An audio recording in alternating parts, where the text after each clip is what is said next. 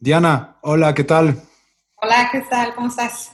Muy bien, qué honor y qué placer poder eh, conversar contigo, eh, Diana Cabuto, de la serie Gentify de Netflix, también cofundadora de Latinaish, una, una plataforma muy interesante de la que vamos a hablar después. Pero nada, Diana, bienvenida otra vez a Fundamental. Gracias por tenerme aquí, estoy encantada. Cualquier cosa en estos tiempos y sobre todo entrevistas me, pone súper feliz. Cualquier cosa para hablar, ¿verdad? Salud. Es algo así como una especie de, de terapia gratis que nos estamos haciendo todos, creo. Sí, yo creo que ahora más nos estamos dando cuenta lo importante que es este, interactuar con otras personas y platicar y mantenernos en comunicación. ¿Sabes qué es esto? Fíjate que parece como un tequila sunrise, como un tipo sangría, ¿no? No, no, no, es un, es un aperol, un aperol con un oh. aperol spritz, riquísimo. Lo voy a escribir porque lo voy a buscar. No, no, te van, es lo más, bebidas nuevas en este Es lo más refrescante que, mira, es un, es un trago muy, muy este, como un abrebocas. En, en Italia lo toman mucho en el verano. Entonces es, es, de este color, muy bonito el color, y lo mezclan con algo, con, con spritz con, y con prosecco. Y le ponen una rodajita de naranja. Y es muy refrescante. Se mira súper refrescante. Delicioso. Yo vengo, o sea, para mí hacer este podcast es una excusa para poder deleitarme con las mejores bebidas.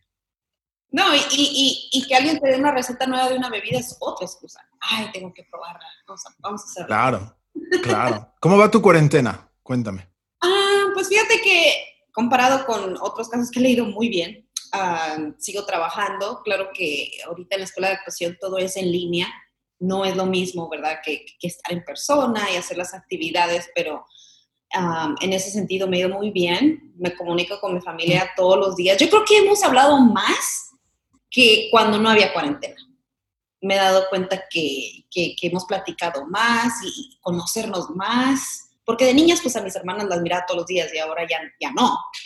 Y, y he estado haciendo eso muy bien. En cuestiones de actuación pues ahorita todo está cerrado. Y es lo único que... Y yo desde chiquita he estado acostumbrada a hacer teatro, a bailar, a hacer presentaciones y no tener eso y no tener audiencia, eso es lo único que digo que que sí me llega, me ha afectado un poquito. Pone triste. Bueno, y, y, ahora también que acaban de, de básicamente eh, renovar la, la, segunda temporada de, de Gentified, ¿no? Sí, bueno, eso, buenas noticias porque no Felicidades, felicidades. Otra excusa para tomar. Ah, o sea, la noticia estuvo súper, súper bien. Claro, no sabemos qué va a pasar o cuándo, pero creo que es mejor que la incertidumbre, ¿no? De no saber. Ah, hay mucha competencia en Netflix, hay muchísimos shows y casi cada dos semanas salen shows nuevos y es, es decir, uh, ¿qué va a pasar con esto, no? Y lo bueno es que la gente le, a la gente le gustó, le gustó la serie y es una serie que no pude haber estado en una serie mejor que esta porque me conecté muchísimo, no nomás con el personaje, pero con los otros personajes y la historia. Y bilingüe, o sea, es lo que más... Oh, that's even better. Even better. Sabes, eh, eh, sí, o sea, yo estaba, mm, eh, cuando encontré la serie, bueno, yo siempre tengo como mi Biblia antes de entrar a Netflix para poder no perder mi tiempo tampoco. Me voy a Rotten Tomatoes y veo what's going on. Y entonces veo, veo, veo la serie, la suya está, tiene un puntaje altísimo.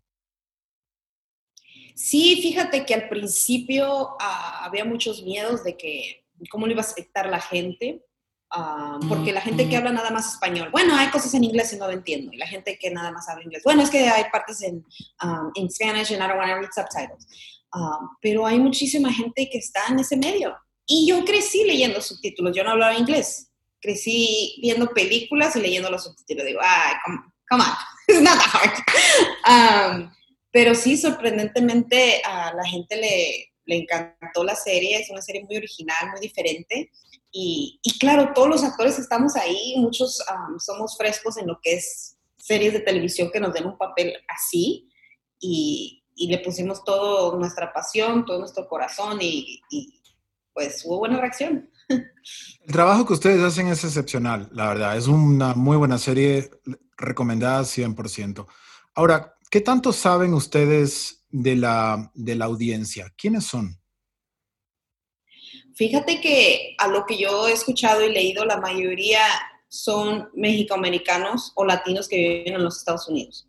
Claro, ah, principalmente la gente de Los Ángeles, porque la serie pasa en Los Ángeles, en Boyle Heights, y es una, es, es una comunidad que siempre se ha sentido como um, escondida, como fantasma, como que nadie habla de ellos, nadie los ha identificado, decir, aquí estamos, y, y ese fue el primer grupo que dijo, ¡ah! Algo con lo que me puedo yo este, identificar. Um, ahora, claro, yo tengo familia en México que al principio decían, ah, no sé, es que como aquí, o sea, yo veo las series o todas en español, mexicanas o todas en inglés, ¿no?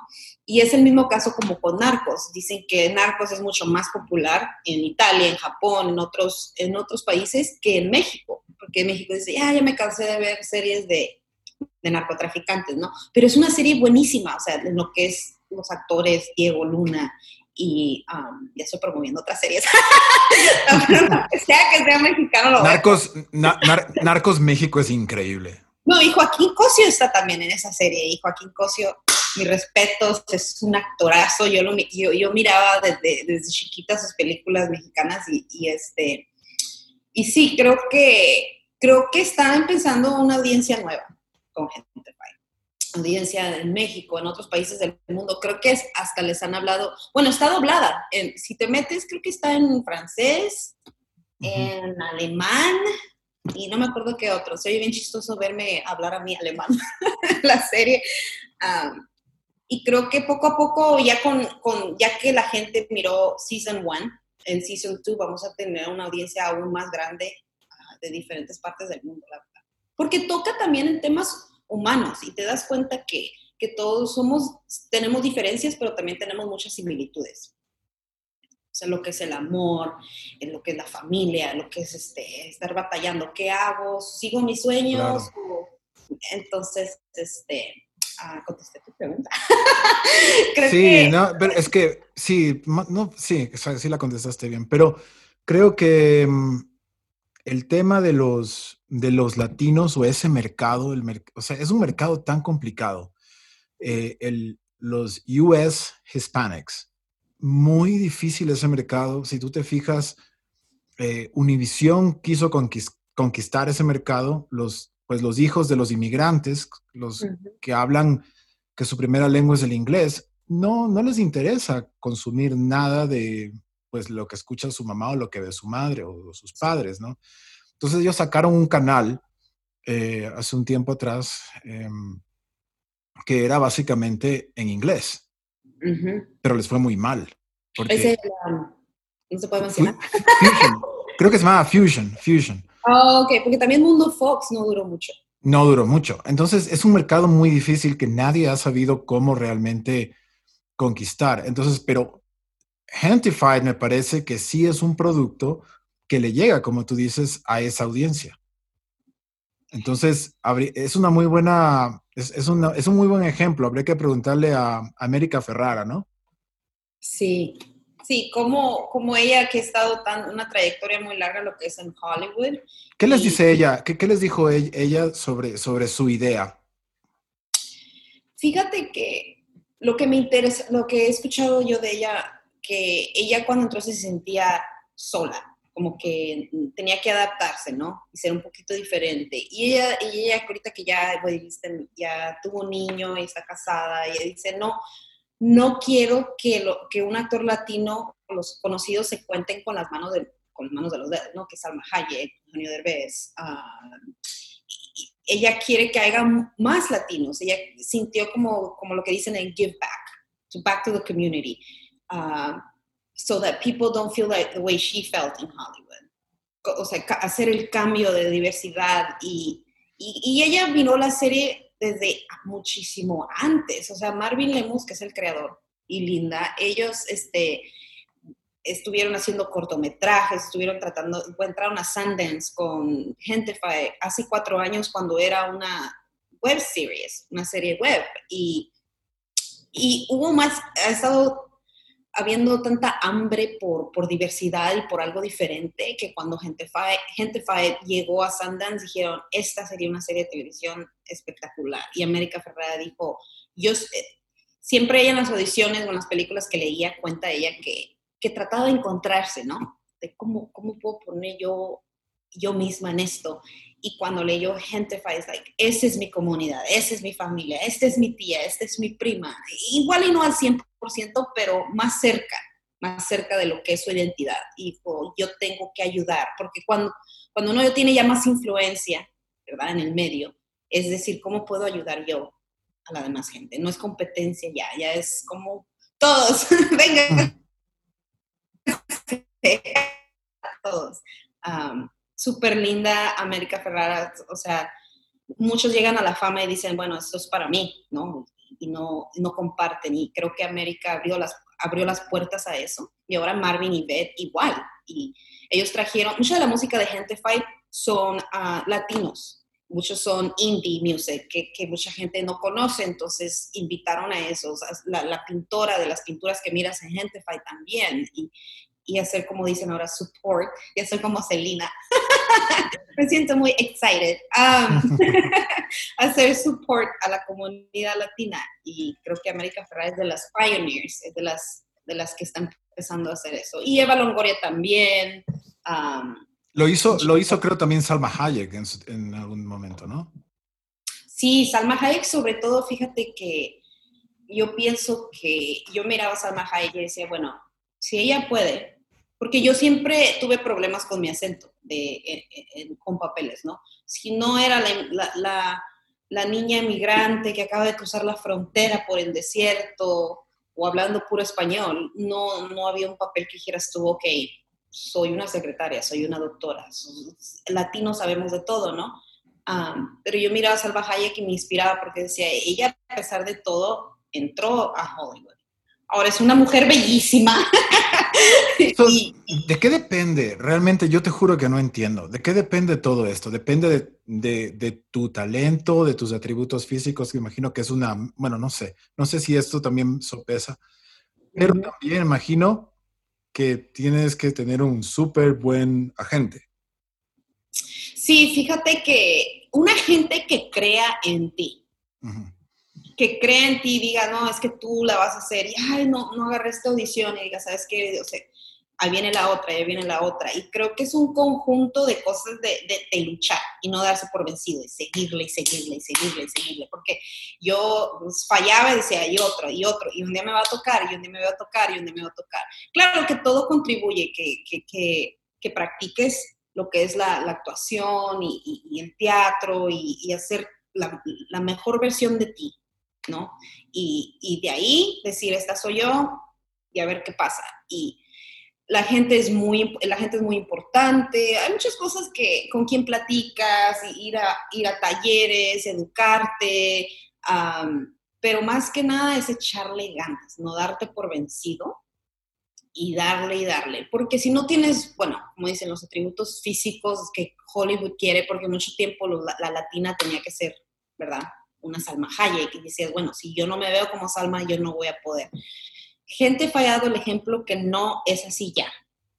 Y lo importante no nada más es el actor, es escritores latinos, escriban, directores latinos, dirijan, hagan sus películas. es como un contorno de todo eso. Y ahora que ya en Hollywood hay más escritores y directores latinos, ahí venimos, ya nos vamos.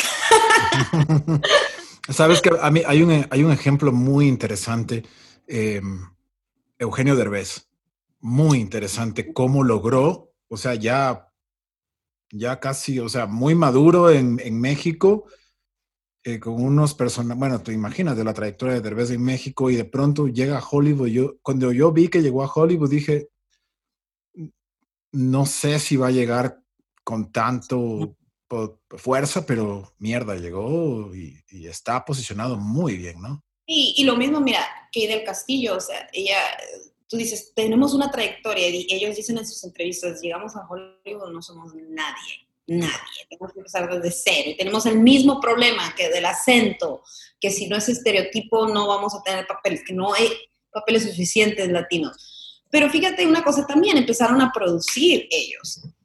Y es por eso que yo empecé Latina TV. Si no va a haber alguien que me dé un papel, me dé un trabajo, yo lo voy a producir. ¿Cómo le hago? O sea, yo me lo voy a escribir mi papel, me lo voy a poner. Y ahora con los medios sociales, con Instagram y Facebook, es más fácil exponernos y ponernos ahí, presentarnos. Aquí estoy. Entonces, Eugenio es súper trabajador y, y, él hecho muchísimas ganas y, y aparte es talentoso. Cuando uno tiene talento y le echa ganas, tiene que pasar. Claro. ¿Qué es Latinaish? Cuéntanos qué es Latinaish. Mira, Latina es yo y mi amiga Cristina y Garavilde, somos las dos latinas, pero tenemos, ah, venimos de, diferentes ah, backgrounds, ahí viene la pocha otra vez, este, y, y, lo mismo, o sea, yo le decía, ay, es que no hay papeles suficientes, ni siquiera para audicionar, ¿verdad? Y cuando hay un papel para una latina, ya vienen cientos, ¿no? A, pelearnos por un papel chiquititito. Claro, estaba Jane the Virgin, que también abrió muchas puertas, One Day at a Time. Y, y, y, yo empecé a mirar a una muchacha cubana que se llama Jenny Lorenzo, muchos saludos, chistosísima, que ella también dijo, quiso, quiso ser actriz y no pasaba y, y empezó a escribir sus propios skits los puso en YouTube y los puso en Instagram y ahora ella tiene muchísimos seguidores, muchos personajes y yo la miré a ella y dije, ¿sabes qué? Yo quiero hacer esto. Así como hice teatro y que hacíamos presentaciones en vivo, hay que grabarnos, ¿no? Hay que escribir cosas que a nosotros nos pasan en la vida diaria, reírnos y ponerlos. Y le dije a mi amiga Cristina, y mi amiga Cristina dijo, perfecto. Porque lo chistoso, ella creció en Chicago de papás latinos, pero ella siempre tuvo problemas de que su español no era perfecto y yo problemas de que mi inglés no era perfecto, pero las dos somos latinas, nos han mirado en videos, nos dicen, ¿son hermanas? Y yo, no, tenemos similitud, así como dices tú, el México americano y ese mercado. Y también batallamos diciendo, lo hacemos en español, lo hacemos en inglés, pero si nomás lo hacemos en inglés, pues somos latinas. ¿Sabes qué? No hay reglas. Hay unos videos que son en español, otros son en inglés, otros son de los dos. Luego empezamos a, a contribuir con afrolatinas, porque yo no puedo escribir su experiencia como afrolatina es diferente como mía mexicana, gente de Puerto Rico, y es como una olla de latinos ahí haciendo comedia, tratando de poder expresarnos como actores, como escritores y, divertirnos, ¿no? O sea, también es como un experimento social, ¿no? Para ver cómo es tu, cómo es tu audiencia. Es un experimento porque yo empecé a ver videos ah, en, en las redes sociales algo se me hacía súper chistoso que decía, yo pensé que nomás me pasaba a mí esto, ¿no? Ah, ah, y, dije, ¿sabes qué? Voy a empezar a escribir mis experiencias y experimentar qué tan chistoso es que como cuando te grita tu mamá mexicana, ¿no? Y está enojada contigo, pero siempre te va a dar de comer. No vas a salir a la calle y no vas a hacer el... ¿Ya comiste? Dios mío, eso es, eso es ahí, es verdad y no sales, bueno, ya, ahí está servido. Ah, bueno. Ah, exacto. O como mi abuelita decía a veces que no tengo hambre, pues sin hambre. O sea, y, mi, y mi amiga me decía, a mí también me pasó lo, me pasa lo mismo con mi abuelo. Y yo crecí en Chicago. Y dije, ¿sabes? Así como yo miro estas cosas y me conecto, vamos a experimentar qué funciona y qué no funciona. Y si ha pasado cosas que no. Pero, pero ¿cómo vamos a aprender si no, si no intentamos, ¿no? Si no jugamos con, con las cosas.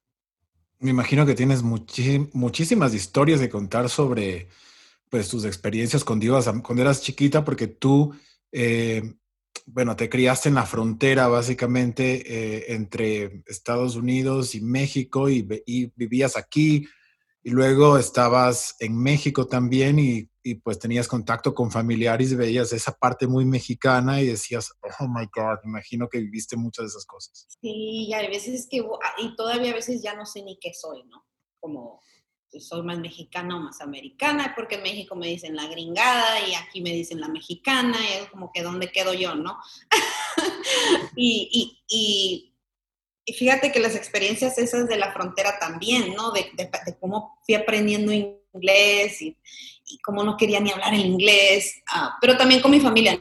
No, yo crecí con, con mi abuelita y, y, miré Coco, la película de, de, Coco, dije, había tantas similitudes con esa señora y mucha gente se conectó con eso, ¿no? La abuelita enojona, pero lo hace por amor.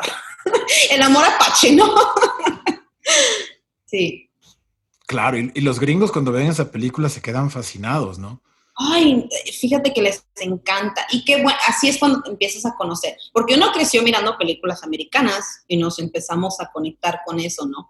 Con, con todas las de, las de Duro de Matar, que eran en español, que ahora las miro y digo, ay, Dios mío.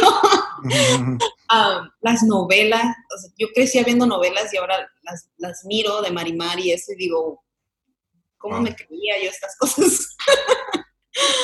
Ah, pero la sigo adorando, ¿no? La televisión Chespirito, que, que es este, ah. una inspiración enorme para mí como yo como comediante, de que no necesitas decir groserías, no necesitas, claro, eso también es, puede ser divertido, pero la comedia física y simplemente estar en una, um, ¿cómo le llamaba Chavo de Ocho?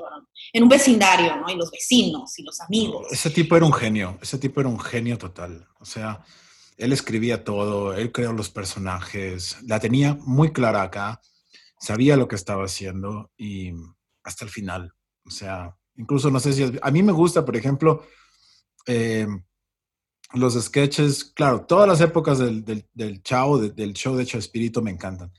Pero lo último, ya cuando está más viejito, también tiene una sensación como de, no sé, yo, yo veo eso, yo me acuerdo que daban eh, ¿Te acuerdas de, de, Chaparrón Bonaparte y el otro, el, el amigo? Sí. El que, uh -huh. que, eran los dos locos y, viví, claro, y, viví, y, vivían los dos juntos. Sí, la gente sigue diciendo que tú, que y, tú y yo estamos locos. Increíble. y todo el mundo se grabó eso. Yo, yo, tú también te sabes del diálogo, ¿ves? ¿No? Sí, es la repetición y el empezar a sentirse como parte de, de, de algo, ¿no? Y hay una cosa muy chistosa porque en um, Carlos, el que es el cocinero, el, el primo que viene de um, Idaho, um, él dice, no me gusta cantar las canciones mexicanas porque todas terminan en tan tan. y hay una escena donde, bueno, no se la quiero uh, arruinar a las personas que no han mirado, pero cuando se va al restaurante grita tan tan y mi, mi hermana me dijo, ay, no sé por qué me acordé de Chespirito, no sé por qué me acordé de ese tipo de, de, comedia, de que si después vuelven a decir tan tan, ya todos entendimos, ¿no?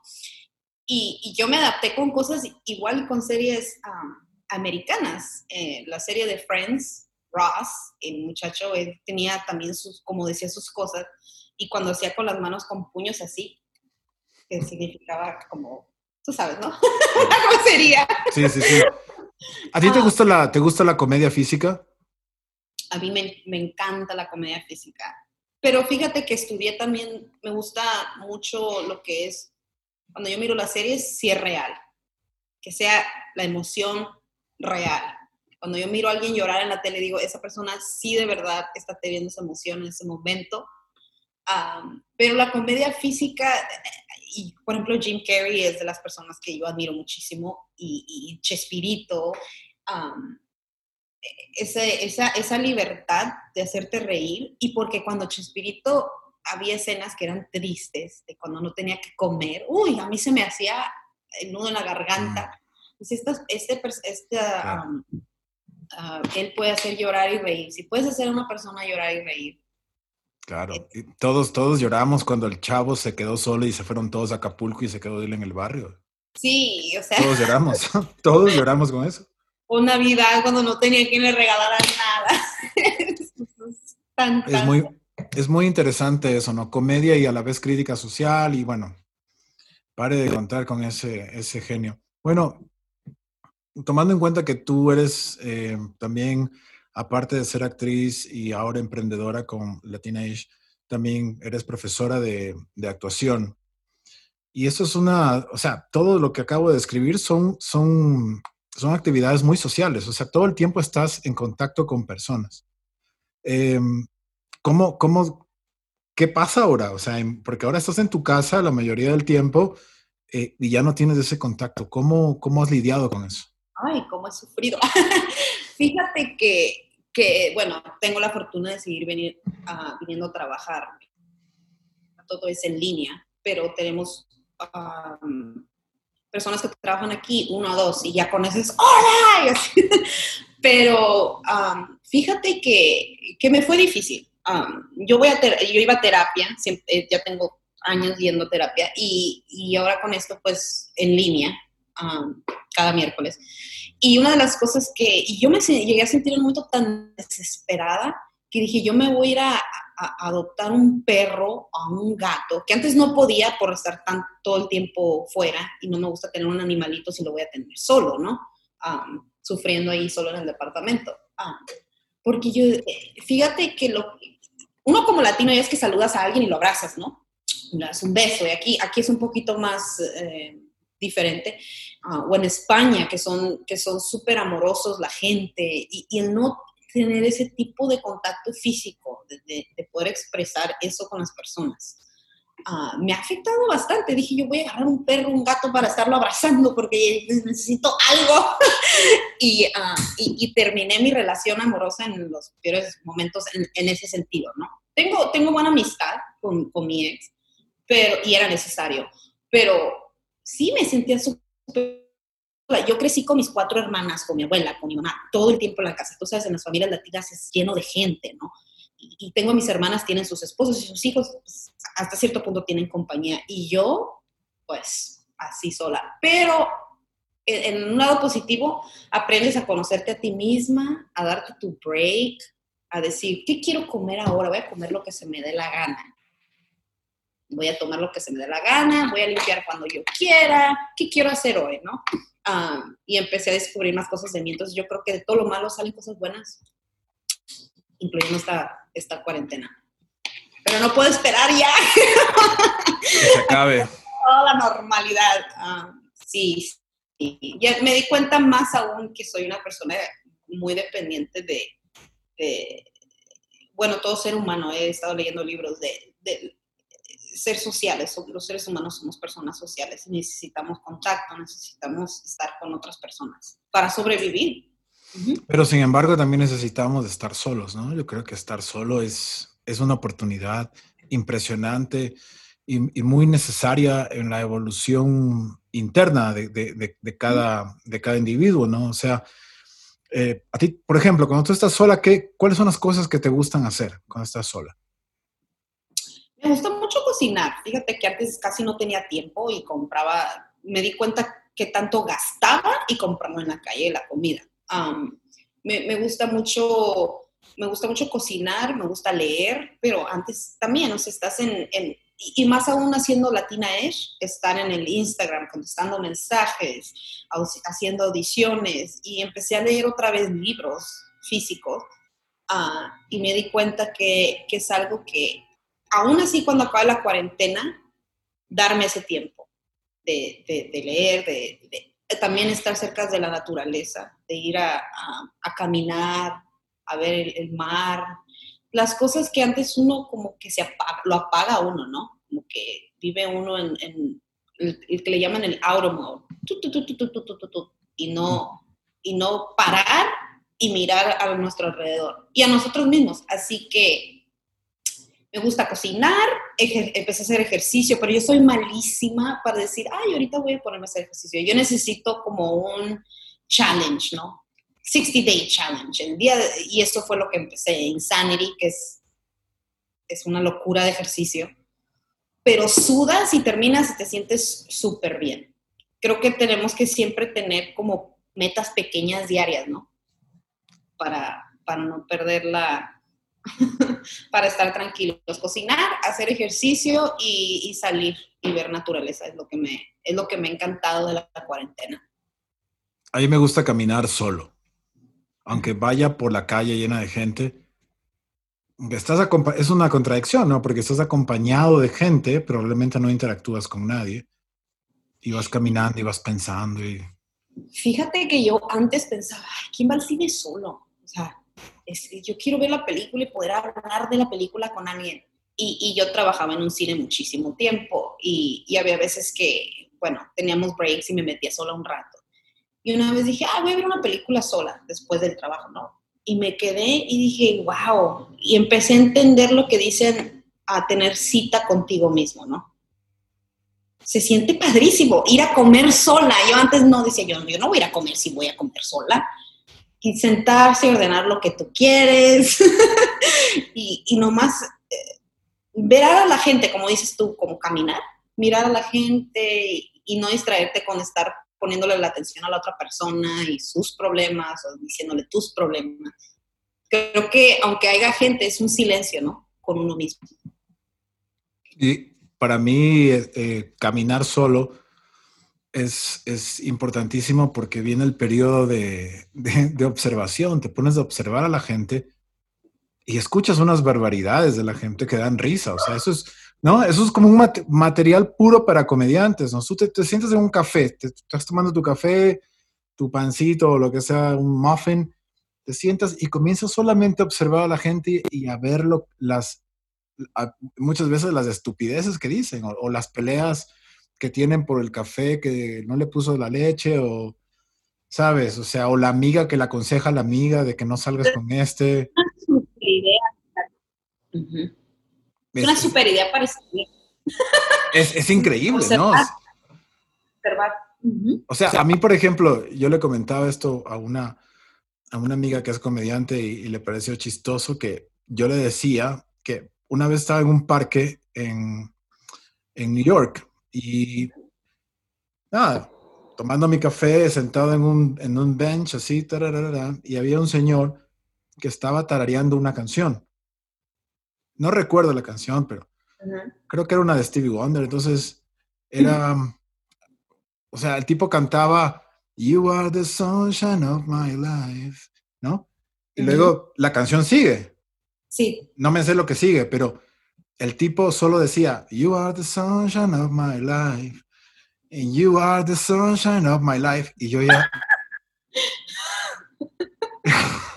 me estaba volviendo loco. Entonces yo le, me acerqué y le dije, Señor, ¿podría terminar la canción? O sea, ¿por qué, no, ¿por qué siempre se queda en el, en el mismo lugar? Entonces me queda viendo con una cara de, ¿qué te pasa a ti, idiota? O sea. ¿sabes? O sea, pero fue un momento como dije, wow, o sea, hay cosas de la gente que, que cuando tú estás solo te das, resaltan, ¿no? Y, sí. y, y hay cosas que, que, ahí me comienzo a dar cuenta yo, tal vez soy un, eh, un maniático, pero hay cosas que me vuelven loco de la gente que no puedo. Por ejemplo, eso que te acabo de contar, ¿no? O la gente que es impaciente, que están ahí tratando de comprar café y, y la gente te queda viendo como que... sí. ¿Sabes? No me da mi café y te quedan viendo a ti como que, what the fuck, no sé. Sí, son los detallitos, ¿no? Se empieza uno a observar los detallitos, que pienso que siempre están ahí, simplemente uno no está consciente de, de esas cosas, ¿no? Y, y, pasa como cuando vas caminando solo a un lugar que has ido con alguien y dices, ay, no me había dado cuenta de esto, no había mirado nunca esto, es porque no estábamos poniendo, porque no estábamos poniendo atención, pero creo que como para escribir, el observar, porque no puedes observar la vida de uno mismo, ¿no? Pero así como dices tú, ¿no? Es, es um, escribir de gente que uno mira y ya, o sea, todos somos unos personajes todos somos personajes y, creo que con Gente eso pasó, o sea, el, muchos de los personajes son basados en gente que los creadores Marvin y Beth conocieron, sus tíos, sus abuelos, sus primos, y una combinación de, de ambos, ¿no? Y, y es súper entretenido um, el show por eso. Y, y el mundo, fíjate que eso que dices de caminar solo se me hace chistoso porque yo siempre he sido de las personas que si yo voy a un lugar siempre pienso, ay, como para que mi mamá lo mirara, o ay, un día voy a traer a mi hermana, ay, un día esto lo tiene que ver alguien. Y a veces se me olvida decir, sabes que esto es para mí ahorita, yo lo puedo disfrutar, no es para nadie más más que para ti. Y antes yo sentía que eso era como egoísmo, ciertas cosas, y he estado aprendiendo más de lo que es el amarte a ti mismo, el self-love, que le llaman. Y no es egoísmo, es simplemente uh, uno también se merece cosas no nada más las otras personas. Ah.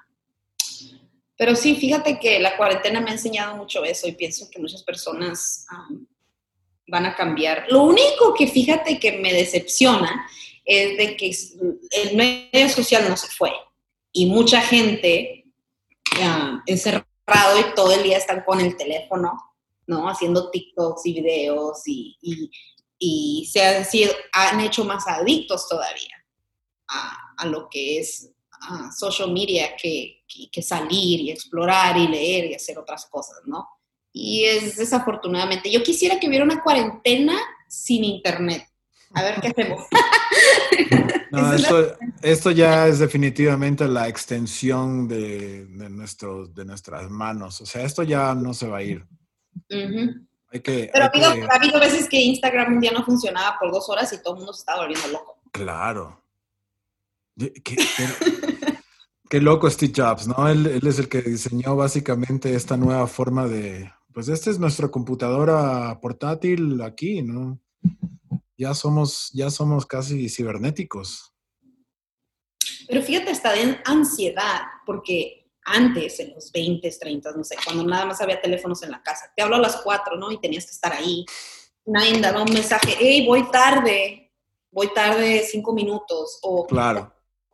Te veo en el café y llegas al café y no está la persona, pues un texto.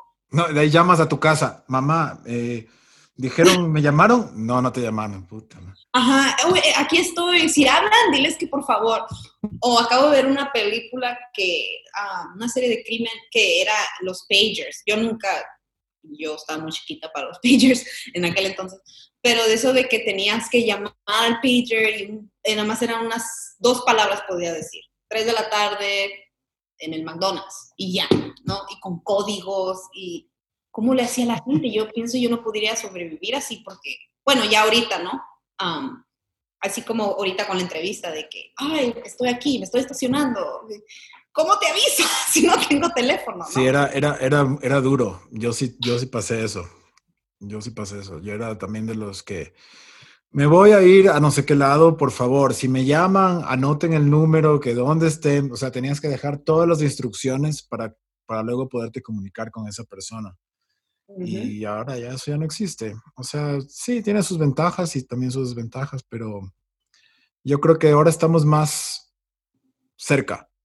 Sí. Y a la vez más lejos. Sí, hay cosas buenas en, en, en, los dos lados, ¿no? Es como cuando con el dinero, ¿no? Que antes, no, no traigo dinero. ah, yo te pago y luego me pagas. Ahora es de que, oh, no traes tarjeta. Ah, me lo puedes mandar por Venmo. y ahora se escapa. Y ahora dice, no, no tengo Venmo. entonces no. oh my God. ¿Qué es lo más... Em, eh, fuck, otra vez, acabo de tener una, una laguna mental. Te iba a preguntar algo exactamente de, sobre, sobre Gentify. Bueno, esto lo editamos, espérate. Perdí el hilo completamente. Eh, el personaje, el casting. No, no. ¿Quieres, ¿quieres seguir hablando de Gentified? Fíjate que, la verdad, nadie sabe, más que los actores principales, quién regresa a la serie. Entonces... Ah. Oh, shit. Yo, bueno, a mí me, prometieron, me dijeron y eso, pero, pero fíjate que ahora con todo lo del social distancing um, en los estudios, van a, todo va a cambiar, ¿no? Y, están hablando de que van a tener el número mínimo de, actores extras, van a cortar lo más que se pueda de, actores pequeños para no tener tanta gente en el set. Y digo yo, ok, ¿qué significa eso? O sea, que van a, van a escribir las historias que, que, que, sean más los actores principales, se van a deshacer de los personajes pequeños. Nadie sabe, nadie supo, pero es un poquito así como que desconcierta, ¿no? De que, bueno, ¿qué es lo que, qué es lo que va a pasar? Y el mismo creador no sabe, porque ellos tienen que dar la propuesta de los guiones, ¿no? Que se acepten. Todavía no les han confirmado ustedes quiénes, quiénes se quedan, quiénes se van. No. Todos, ustedes, o sea, recibieron noticias, se renovó, pero hasta ahí pero hasta ahí. Yo, yo, me, yo seguí en comunicación un poquito bueno, con los creadores, claro, están súper ocupados, ¿no? Um, y yo, yo inicialmente mi personaje nada más aparecía en un capítulo. Y aquí es lo que se llama el costa, que aparece si te vas, ¿no? y cuando fui a la audición, no sé qué haber pasado, pero dijeron, la vamos a agregar en otro, en otro episodio y la vamos a establecer. Establecer es como la amiga de alguien que está, sí, no nada más alguien que apareció, ¿no?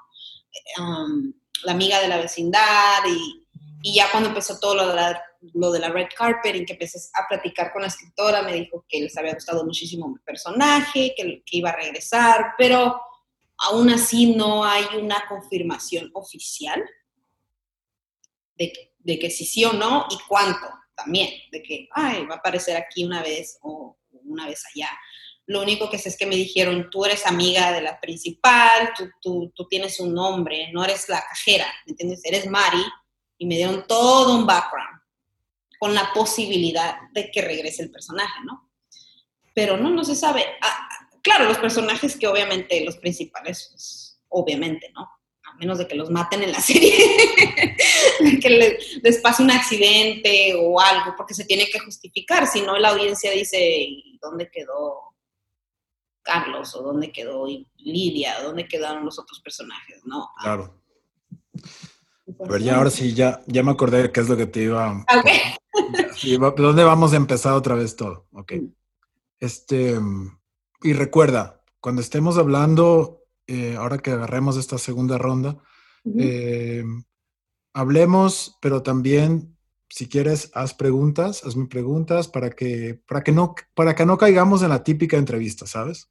Sí, pregunta, respuesta, pregunta, respuesta. Sí, no, eso es como que, eso ya murió hace mucho tiempo. Bueno, 3, 2, 1. Ok, bueno, entonces, em, eh, estábamos hablando del, sentimiento de, estamos hablando del sentimiento de, sentirse solo, que muchas personas no pueden eh, lidiar con eso, ¿no? Em, ¿tú, ¿Tú en algún momento eh, has recibido ayuda psicológica o, recibes ayuda psicológica, tomando en cuenta que esto es una práctica muy normal. para, para, poder, para poder superar, por ejemplo, no sé, cualquier cosa. Hablamos, tú y yo hablamos eh, antes en, en off, estábamos hablando sobre la importancia de la ayuda o la terapia psicológica en las personas, ¿no? ¿Es algo que es, está presente en tu vida? ¿Tienes alguna, alguna experiencia personal que, que, a ti te llevó a esto? Eh, ¿cómo, cómo, cómo, lo ves? Fíjate que sí, es como, ah, yo no nada más decidí, Ay, voy a terapia a ver qué pasa, ¿no? Ah, en ese momento de mi vida yo estaba teniendo una dificultad enorme en mi relación, que yo ya no le hallaba, yo no le hallaba respuesta, ¿no? Y, y, y bien chistoso porque hay veces que obviamente tus amigos te apoyan, ¿no? Te van a decir, no, tú tienes la razón, pero yo llegué en un momento que yo ya no sabía si estaba yo loca. Ah, y, dije, bueno, eh, fui afortunada de que mi pareja ah, aceptó, porque hay muchas, hay muchas parejas que, que, una, la otra persona dice, yo no voy a ir a la terapia, yo no estoy loco, es, el problema es el tuyo, ve tú. Y, y si llega a pasar, yo le recomiendo a la gente, pues ve tú sola aunque no vaya tu marido o tu novio, ¿no? Pero de ahí me di cuenta cuando empecé a ir a terapia con mi pareja que había muchas cosas que, que yo quería hablar con, con una terapeuta de mí misma, no nada más de los problemas con mi pareja, ¿no? Y una hora no, no, te no alcanzaba el tiempo. Y empecé a investigar más y a leer más de self-love y de todo esto. Y, y, me di cuenta que, que es, um, es como comer bien como hacer ejercicio. Es necesario. ¿Por qué? No porque, por el ver el punto de vista de una persona que ha practicado o estudiado psicología muchísimos años, pero también un, lado objetivo, que no sea tu mamá, porque te quiere mucho, te va a decir, manda a tu novio a volar, ¿no? Ah, o tus amigas, porque te conocen, alguien que... mira, fíjate que no es tanto que te diagnostiquen y te digan qué es lo que tienes mal, sino que te digan, ¿has pensado, has considerado esto? ¿Has considerado esta otra opción? ¿Qué pasaría si hicieras esto? Y se me ha hecho súper, súper interesante todo lo de la terapia. Es realmente empezar a conocerte a ti misma y decir, ¿sabes que Esto es cómo funciona. ¿Sabes? Una de las cosas principales que aprendí es lo que le llaman boundaries. Poner la línea cuando no. Yo soy bien, soy de las personas que para mí decir no es bien difícil Es bien difícil decir, no, esto no me gusta, no quiero. Siempre yo, ay, pero bueno, es que pobrecita esa persona, y a veces algo jodida por eso. no sé si te pasa a ti, no te pasa a ti a veces que, que bueno, no, tú por ayudar a las personas sales jodido uno y no sabes si lo hiciste bien, lo hiciste mal, a veces no puedes ni dormir en la noche. Es, es, es algo que, que la terapia me ha ayudado muchísimo, ¿no? Pero eso fue el, el, que le llaman el turning point, ¿no? El, el, tener tantos problemas con la relación que, que empecé a ir a terapia y me di cuenta, oh, ¿sabes qué? La terapia es algo que, que es bueno para todos. Y um, yo me sentí una persona que estaba bien, ¿no? Y entre más empiezas a analizar tu niñez y tu pasado, te das cuenta cómo, se refleja en el futuro y cómo se puede reflejar en tus hijos yo digo, yo quiero ser una buena mamá como mi mamá fue, pero yo tengo otros traumas en la vida y yo puedo empezarlos a reflejar en mis hijos. ¿Cómo le, cómo le hago yo con eso, no? Um, aparte, la carrera de adaptación es tan deprimente a veces, porque hay tantos nos que te dan, que a veces dices, yo no sirvo para esto, no soy buena, que me falta, que tengo. La autoestima se te va para abajo, ¿no? Es una carrera súper difícil. Y la terapia te ayuda decir, aquí estoy ahorita, no me voy a preocupar por el futuro ni por el pasado. ¿Qué vamos, qué, ¿Cuáles son las soluciones? ¿Qué, qué, qué soluciones hay? Um, ¿Tú vas a terapia? es una pregunta porque sigo hablando de terapia, pero... Uh. Yo, eh, terapia formal, yo no he ido, pero sí me gusta leer mucho sobre eso y hablar con... Eh, hablar con, con, gente que me pueda dar terapia gratis como me la estás dando tú en este momento. sí, ¿no? No, no, no, pero a ver, sí, o sea, me, me parece, me parece que es importantísimo lo que dices, porque eh, pasaron muchas cosas de nuestra infancia y, y, no sabemos bien todavía cómo las hemos digerido y qué fallas nos han dejado en, en, en pues, en, nuestra, en nuestro comportamiento día a día con las personas y lastimamos personas eh, y no nos damos cuenta o no nos queremos dar cuenta, ¿no? Eh, mucha gente no, como dices tú, que uno a veces se, se lastima, se, de pronto se encuentra con gente que es manipuladora. Es algo que una, a lo mejor esta persona no maduró y utilizan esto para, o sea, para alcanzar su objetivo y todo es ego. Y, y, y claro, yo sí pienso que, que, que, ir a terapia o buscar eh, eh, una ayuda para poder eh, sobrellevar la vida o cambiar patrones de conducta que los adquiriste de niño, es súper importante. En tu caso, por ejemplo, tuviste la suerte de ir por una, no sé, porque tenías un problema en tu relación, uh -huh. pero te hicieron ver, te hicieron, te destaparon ahí un montón de cosas que, que, que tuviste o, o, que, o, que, son parte de tu vida y que no eran necesariamente de la relación. Entonces, claro. eso, es, eso es positivo. Eh, pero sí, eh, creo que la terapia es, es recomendable. Y, y, sí. y, sabes que una de las cosas también de la terapia es de que empieces a entender más a, las, a otras personas, ¿no? El por qué, o, o, por lo menos a tener curiosidad, ¿no? No para justificar su, su forma de comportarse, sino para entender, bueno, esta persona, por ejemplo, si um, muchas veces una persona celosa, es porque tiene miedo a la soledad, porque tiene miedo o porque no tiene uh, la autoestima lo suficientemente alta y muchas veces en vez de decir, no seas celoso, no seas celosa, um, el, el, tratar de trabajar en apoyar su autoestima puede que les quite el, el, celo mucho más rápido, o sea, no que, no que yo diga quédate con una persona celosa, no, pero yo pienso que uno no debe de dejar las cosas sin por lo menos intentar, ¿no? Trabajarlo y si ya no funciona, dices, bueno, hice lo que pude, ¿verdad? O, tratar de terminar una relación no quedando peleados o odiados, porque por algo empezamos en unas relaciones, porque nos queríamos, porque nos llamamos la atención, porque hubo algún tipo de conexión, ¿no? Y cómo podemos separarnos si eso es la solución de una forma pacífica, ¿no? Y, y eso me ha enseñado mucho a mí a, a, no reaccionar rápido, a juzgar a la gente, ¿no? De que, ah, esa persona es bien así. No sabes por lo que ellos han pasado, ¿no? Igual con uno mismo. Y eso es lo que me ha enseñado mucho a mí y, tener más curiosidad. Y como dices tú, pues tú no has sido terapia a lo mejor oficialmente, pero el platicarlo y el leer con otras personas. De hecho, Linda, Linda Chávez de Gente Fire, ella, ella le preguntaron cómo pudo sobrevivir todo el proceso de, de pelear porque su show lo pusieran en algún lado, ¿no? Y, ella habla de eso, ella dice, go to therapy, ve a terapia, porque es, un, es, es, es algo que, que, te da por lo menos, que dices, me estoy cuidando a mí misma, terapia, hablarlo, o leer libros acerca de, de terapia, ayuda muchísimo. Yo lo recomiendo 100%. Ya sé que parezco de esas que, que están preaching. no, pero... No, no, está no bien. Estás loca, ¿no? No estás loca.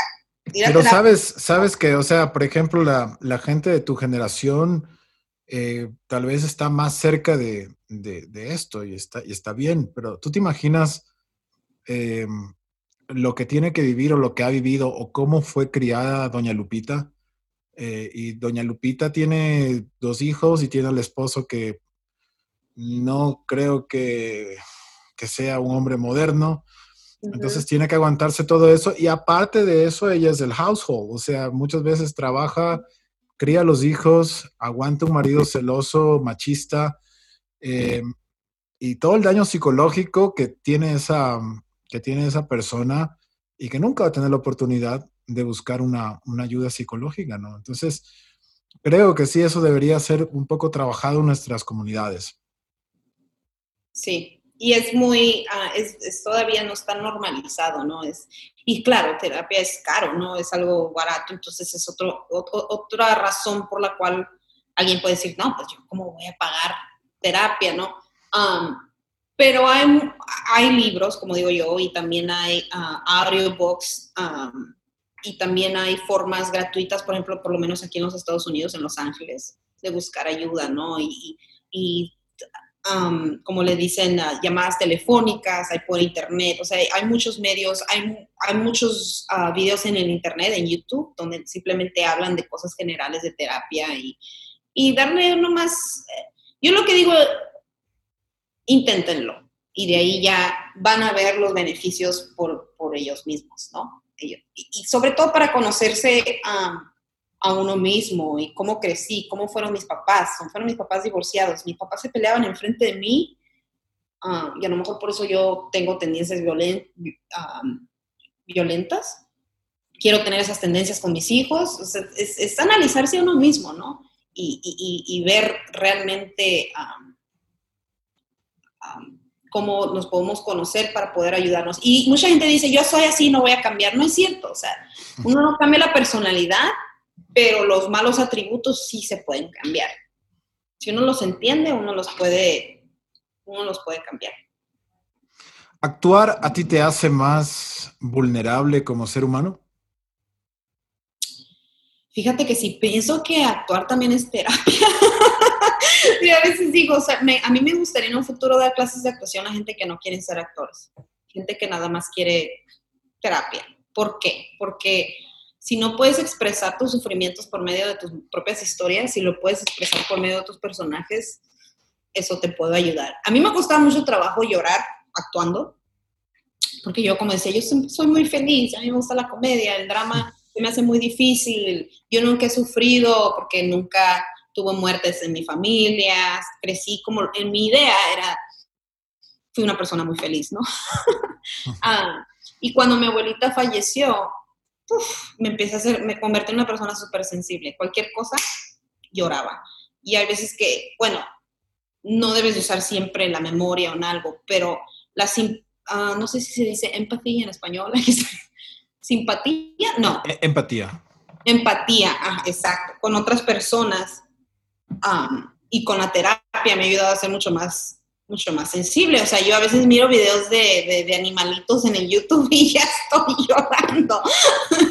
y, lo que digo, lo del chavo del 8, ¿no? es poder tocar eso a, las personas con las emociones. Y, y, por eso me gusta muchísimo la actuación, porque yo crecí mirando al Chespirito y riéndome y llorando, y yo dije, yo quiero poder llegar a hacer lo mismo, es tocar a las personas con, emociones y emociones reales. Y a mí me gusta tener las emociones reales en la televisión, porque como que se transmite, ¿no? Aunque sea por medio de una, de una pantalla. Y, y pienso que sí, o sea, la actuación a mí me ha hecho muy sensible. No sé si, por ejemplo, como tú, ¿cuáles son las cosas que te, que te afectan? Tu sensibilidad, como enojar, hacerte feliz, hacerte enojar. Creo que, creo que ya no, ya no me enojo. Antes, antes sí me enojaba. Creo que eso es una de las, de las ventajas de, de pasar ya los 40 años. Te vuelves un poco más tranquilo. Sí. Muy pocas cosas te molestan. La gente me molesta, la gente me hace perder la paciencia. Pero, a ver. para- Porque Cuando te haces viejito, te empiezas a ser más enojón.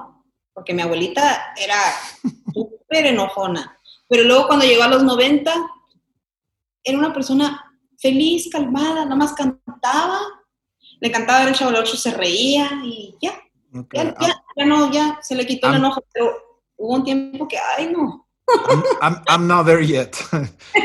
el grumpy que le todavía no, todavía no.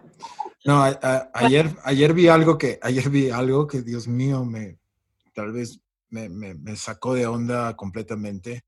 Vi el primer episodio de Black Mirror, Uy, sí lo miré, pero fue hace tanto que ya no me acuerdo. la, la- la his- la historia del cerdo. Dios mío, no puedes. Ay, no, qué horror. El del gobernador o algo así, del ¿no? primer ministro. No jodas. O sea, la vi antes de dormir, aparte. O sea, me, sentí tan, tan perturbado que no, no, no, no. Y, y- y luego, y un amigo me dice, no, es que tienes que verla, está buenísima la serie. Es muy buena, o sea, eh, luego vi el segundo episodio, pero me dejó mal, me dejó mal. Esas cosas me Es el de la tecnología, ¿no? Sí, De, los- de que te controlan. sí. Sí, no sé, a mí, a mí lo que me hace eh, la, la gente, por ejemplo, lazy people, me, me, me mata. Sí. no puedo con la gente que pone excusas. No, es que no, viste, hay muchas, que no puedo, es que tú no sabes. No, no, que, o sea, la vida es ahora, es un es on one- only one shot. That's it. Entonces, eso me molesta mucho. Eh, pero las cosas que me afectan así, creo que, creo que lo más, lo, tu familia, o sea, que le pase algo a tu familia, eso me podría afectar. Pero, pero no, yo también soy como tú, soy como un little bunny jumping around. Sin, sí, no, no. Fíjate que eso que dices de la gente, ahora que me a pensar, a mí, a mí me dijo una vez mi maestro de actuación que ya es como dicen, no hay preguntas estúpidas. Sí hay. Y las preguntas estúpidas son las preguntas que se hacen sin haberlas investigado tú primero. Y, y a mí me molesta mucho a veces la gente cuando les das un papel y ahí están las instrucciones quieren que todo lo hagas tú por ellos y te dicen, oye, ¿cómo le hago? Y ahí dice, hazle así. Y ahora, antes era, no, pues era paciente y ahora soy un poquito más como, ahí están las instrucciones. Sobre todo ahorita de maestra, ¿no? Que, que, que, ¿saben qué? Necesito que lean esta obra. Ay, no la leí porque, ay, hoy, hoy me sentí deprimente. Bueno, depresión, yo no, como nunca la he sufrido, no puedo compararme, ¿no? Pero a veces cuando hay excusas así de los estudiantes, porque yo era bien, yo le echaba un chingo de ganas a la escuela. Y cuando salgan cada cosa que digo yo, ay, Dios mío, eso sí me, me, me desespera. Ay, no pude entrar al Zoom porque no.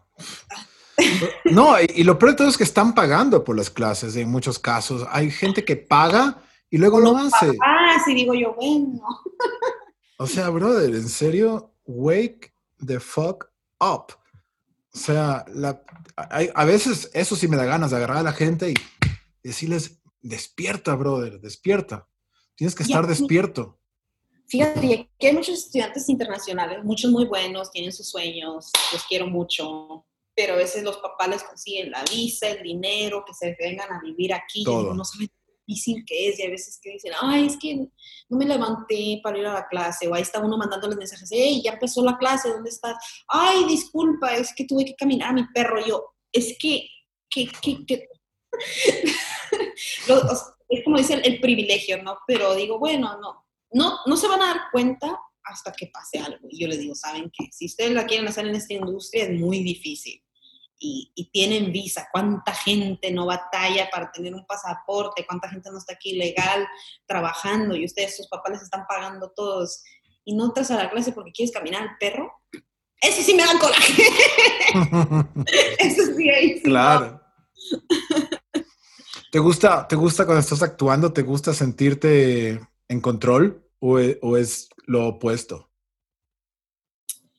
Fíjate que al principio siento eso, que, me gusta estar en control y luego se me olvida. Ya no sé ni qué está pasando. Yo, yo estudié actuación en teatro con audiencia y, y, que me fascina. O sea, y cuando, te está, cuando estás haciendo comedia, que no te tienes que reír, la gente se está riendo, te empiezas como que alimentar de eso, ¿no? Y, y a mí me encanta, porque también, bueno, bailé mucho tiempo, seis años. de, estudié también o estuve bailando, pero yo empecé a tomar clases de baile ya muy tarde en mi vida. Mi mamá no le alcanzó el dinero para meterme ni a ballet ni a nada, porque éramos cuatro pero ya aquí en Estados Unidos, en la high school, me empecé a meter a clases de jazz, de hip hop, me encantaba. Y aquí en Los Ángeles me metí a un grupo que hacía teatro, cabaret y burlesque, puras mujeres, una compañía de 60 mujeres. Y nos rotábamos y hacíamos presentaciones. Y claro, el burlesque es, es criticado, ¿no? De que, ay, este es de ser como ser stripper. A mí eso me, me abrió un mundo de, no nada más de conocerme a mí misma, pero de, de sentirme, como dices tú, de estar en control, de estar en control en el escenario, que todos nomás están así, viendo, y se siente padrísimo. Y, yo creo que por eso me gusta mucho lo que es la actuación. Es como que es un momento que es como que para mí, no sé, pero con gente. Es como estar sola, pero con gente. y, y y me encanta porque yo de chiquita me encantaba jugar y pretender a, ser el esposo. Yo no soy casada ni tengo hijos, entonces no, no sé qué es, pero me gusta como la fantasía de eso, ¿no? Y, y yo digo que me gusta mucho el control en el escenario, en el teatro, pero en la cámara se me, se me olvida, se me olvida. Y ya después miro, me miro, hay, días, hay veces que me gusta verme, pero como con gente fine.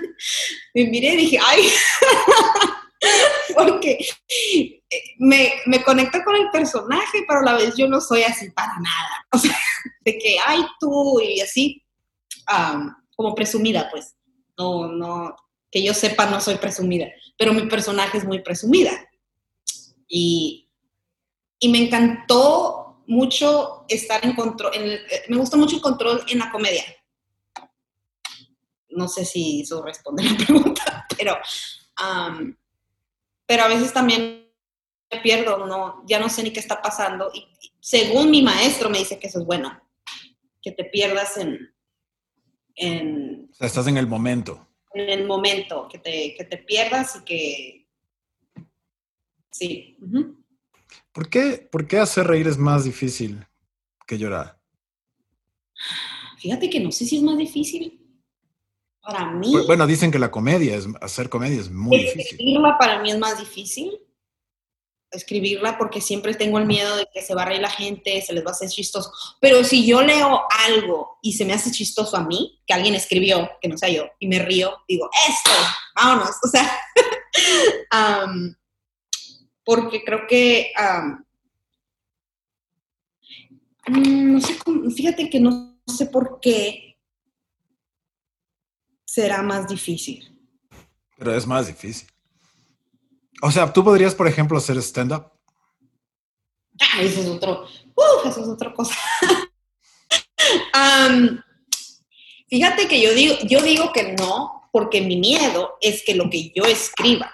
Yo escribo comedia, ajá, yo escribo comedia con mi amiga, pero lo grabamos y lo ponemos no, no es en vivo. Y, en vivo yo he hecho comedia donde, como digo, es una comedia ya escrita que ya sabemos que la gente se va a reír. Para mí es más fácil decir, esto lo puedo yo hacer y hacer reír. Y lo he vivido y la gente se ríe hasta más de lo que yo me imagino. Digo, ah, bueno, esto sí trabaja, ¿no?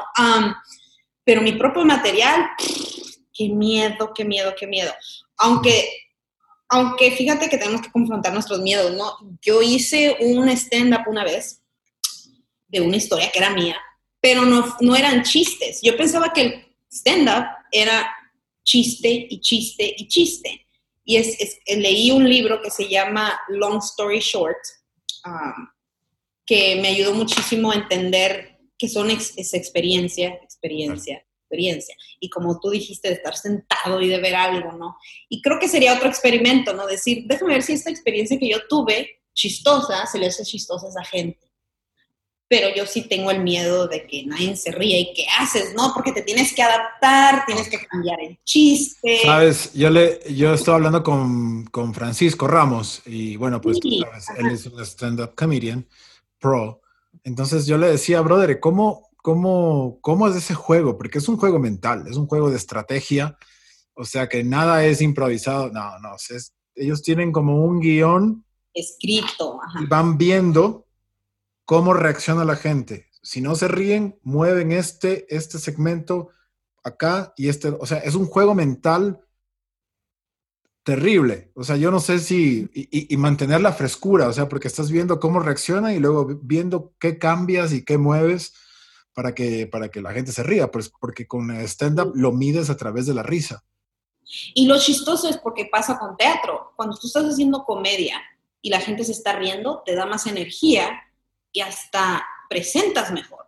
Si no se ríe la gente, tienes que buscarle cómo agarrar la energía a uno solo. Y yo no me imagino stand-up, no se ríen, le cambias, no se ríen. Empieza uno hasta no hacerlo bien o igual, te afecta, tienes que hacer que no te afecte. Porque yo me encanta ir a mí a ver stand-up y a veces que uh, me siento mal, o sea, siento ese dolor cuando veo que no les está yendo bien, ¿no? Y digo, pero, pero admiro muchísimo a un stand-up comedian. Y, pero pienso que hay gente que, que le viene fácil. Yo he mirado stand-ups que se paran hey, how's it going? Y ya todo el mundo se está riendo, ¿no? Y dices, ¿qué pasa? y no es que, claro, es que es tan, tan, es que hay gente que es chistosa y gente que no es chistosa. Sí, sí, es como dicen que tú puedes entrenar para ser la mejor versión de ti, pero sí hay gente que tiene el don para ciertas cosas. Tú has visto a, has visto a Tom Segura, ¿no? Ay. Luego te lo voy a pasar. Él, es uno de estos. Él, es él tiene también un podcast muy, muy chistoso en español que está buenísimo. O sea, él es, él es gringo, pero su madre es peruana y su padre es este americano. Eh, oh, entonces, pero él, su stand-up es en inglés completamente y él es, está en los big leagues del, del stand-up comedy. Eh, y acaba de sacar, y él es, tú se para, habla y ya te estás riendo. O sea, es una de esas personas. Y acaba de sacar un podcast, pero no sé si tan reciente, pero es un podcast de Tom Segura en español, así se llama. Pero es, es tiene todavía mucho acento eh, y mezcla las palabras y entrevista a la mamá y es muy, muy gracioso, muy gracioso, tienes que verlo. Pero claro, o sea, hay gente que es chistosa y hay gente pues que no. Sí, fíjate, a mí, a mí, me han llegado a ver en, en, los, en los, bueno, en el escenario haciendo obras así, skits que le llaman, y, y si me conocen así nomás de hola, yo, yo hablo normal, ¿no? así, y ya me miran, ay, no sabía que eras tan chistosa. Porque sí, los skits son muy buenos, yo me reí. Todo el tiempo, o sea, los conoces y dicen algo y ya te hacen reír. O sea, a Carlos de, de, Gente ese muchacho lo, cuando lo conocí, o sea, la verdad, nomás de verle la cara, no porque esté chistoso de la cara, es, es como que la energía que tiene ya me hace reír, porque me dijo, tú, ¿y tú qué personaje vas a ser, gente? Le digo, ah, pues creo que soy la vecina de la... Ah, o sea que no sabes ni qué vas a hacer. Y ya me estaba riendo, le digo, no, pues no, no está bien. Y hasta como que yo sabía que estaba jugando, ¿no? Y, y dije, este muchacho va a ser, o sea, y lo ves en Gente es puro reírse, ¿no? Ah, y Felipe Esparza igual. pero sí, o sea, yo admiro muchísimo a los stand-up. Pero fíjate que está en mi lista, está en mi lista, porque te voy a decir una cosa que también es bien difícil para un comediante, una comediante mujer. Te paras el escenario y ya tienen las expectativas de que, ay, esta no te va a hacer reír. Para que una mujer le saque risas a una audiencia, porque yo he ido y las he mirado, a menos de que sea Sarah Silverman, uh, la gente como que no, no facilita. ¿Cómo, se llama, ¿Cómo se llama la negrita que es muy chistosa? Ay, um, Yo soy malísima para los nombres, qué pena. Sí, yo también. Brittany, Brittany, Brittany. No, hay otra. Ah, bueno, ella, ya sé, ya sé que, de qué me hablas. No, hay otra que sale con sale en el show de Larry David ah, en Curve. Ah, Oh, en Your Enthusiasm. Wanda, Wanda, Oh, Wanda. Wanda es increíble. Ella es muy chiste. Es una de las personas que habla y ya estás riendo. Pero fíjate que qué chistoso. a- a- a- los- los las comediantes am, afroamericanas, a mí como me hacen reír. A, a mí hasta, a mí me fascina esa personalidad. O sea, Cardi B es, es cantante y es más bien cantante. Pero en su Instagram cuando habla a mí me hace reír. Es Porque tiene, tiene tanta libertad de, de que no tiene filtros que Es digo yo, buenísima, es buenísima, sí. Yo Le- veo le sus historias también y me cago de la risa y digo, "What?". le vale lo que la gente diga, le vale lo que... Yo digo, soy maestra, ¿qué va a pensar? ¿Verdad? A veces hago mis historias, pero me, me cuido por mi trabajo, ¿no? Ah, igual y ya cuando no trabaje aquí, pues ya no tengo que... pero la oigo y digo, ay, Dios mío, esta, esta muchacha tiene el, el it que le llaman, ¿no?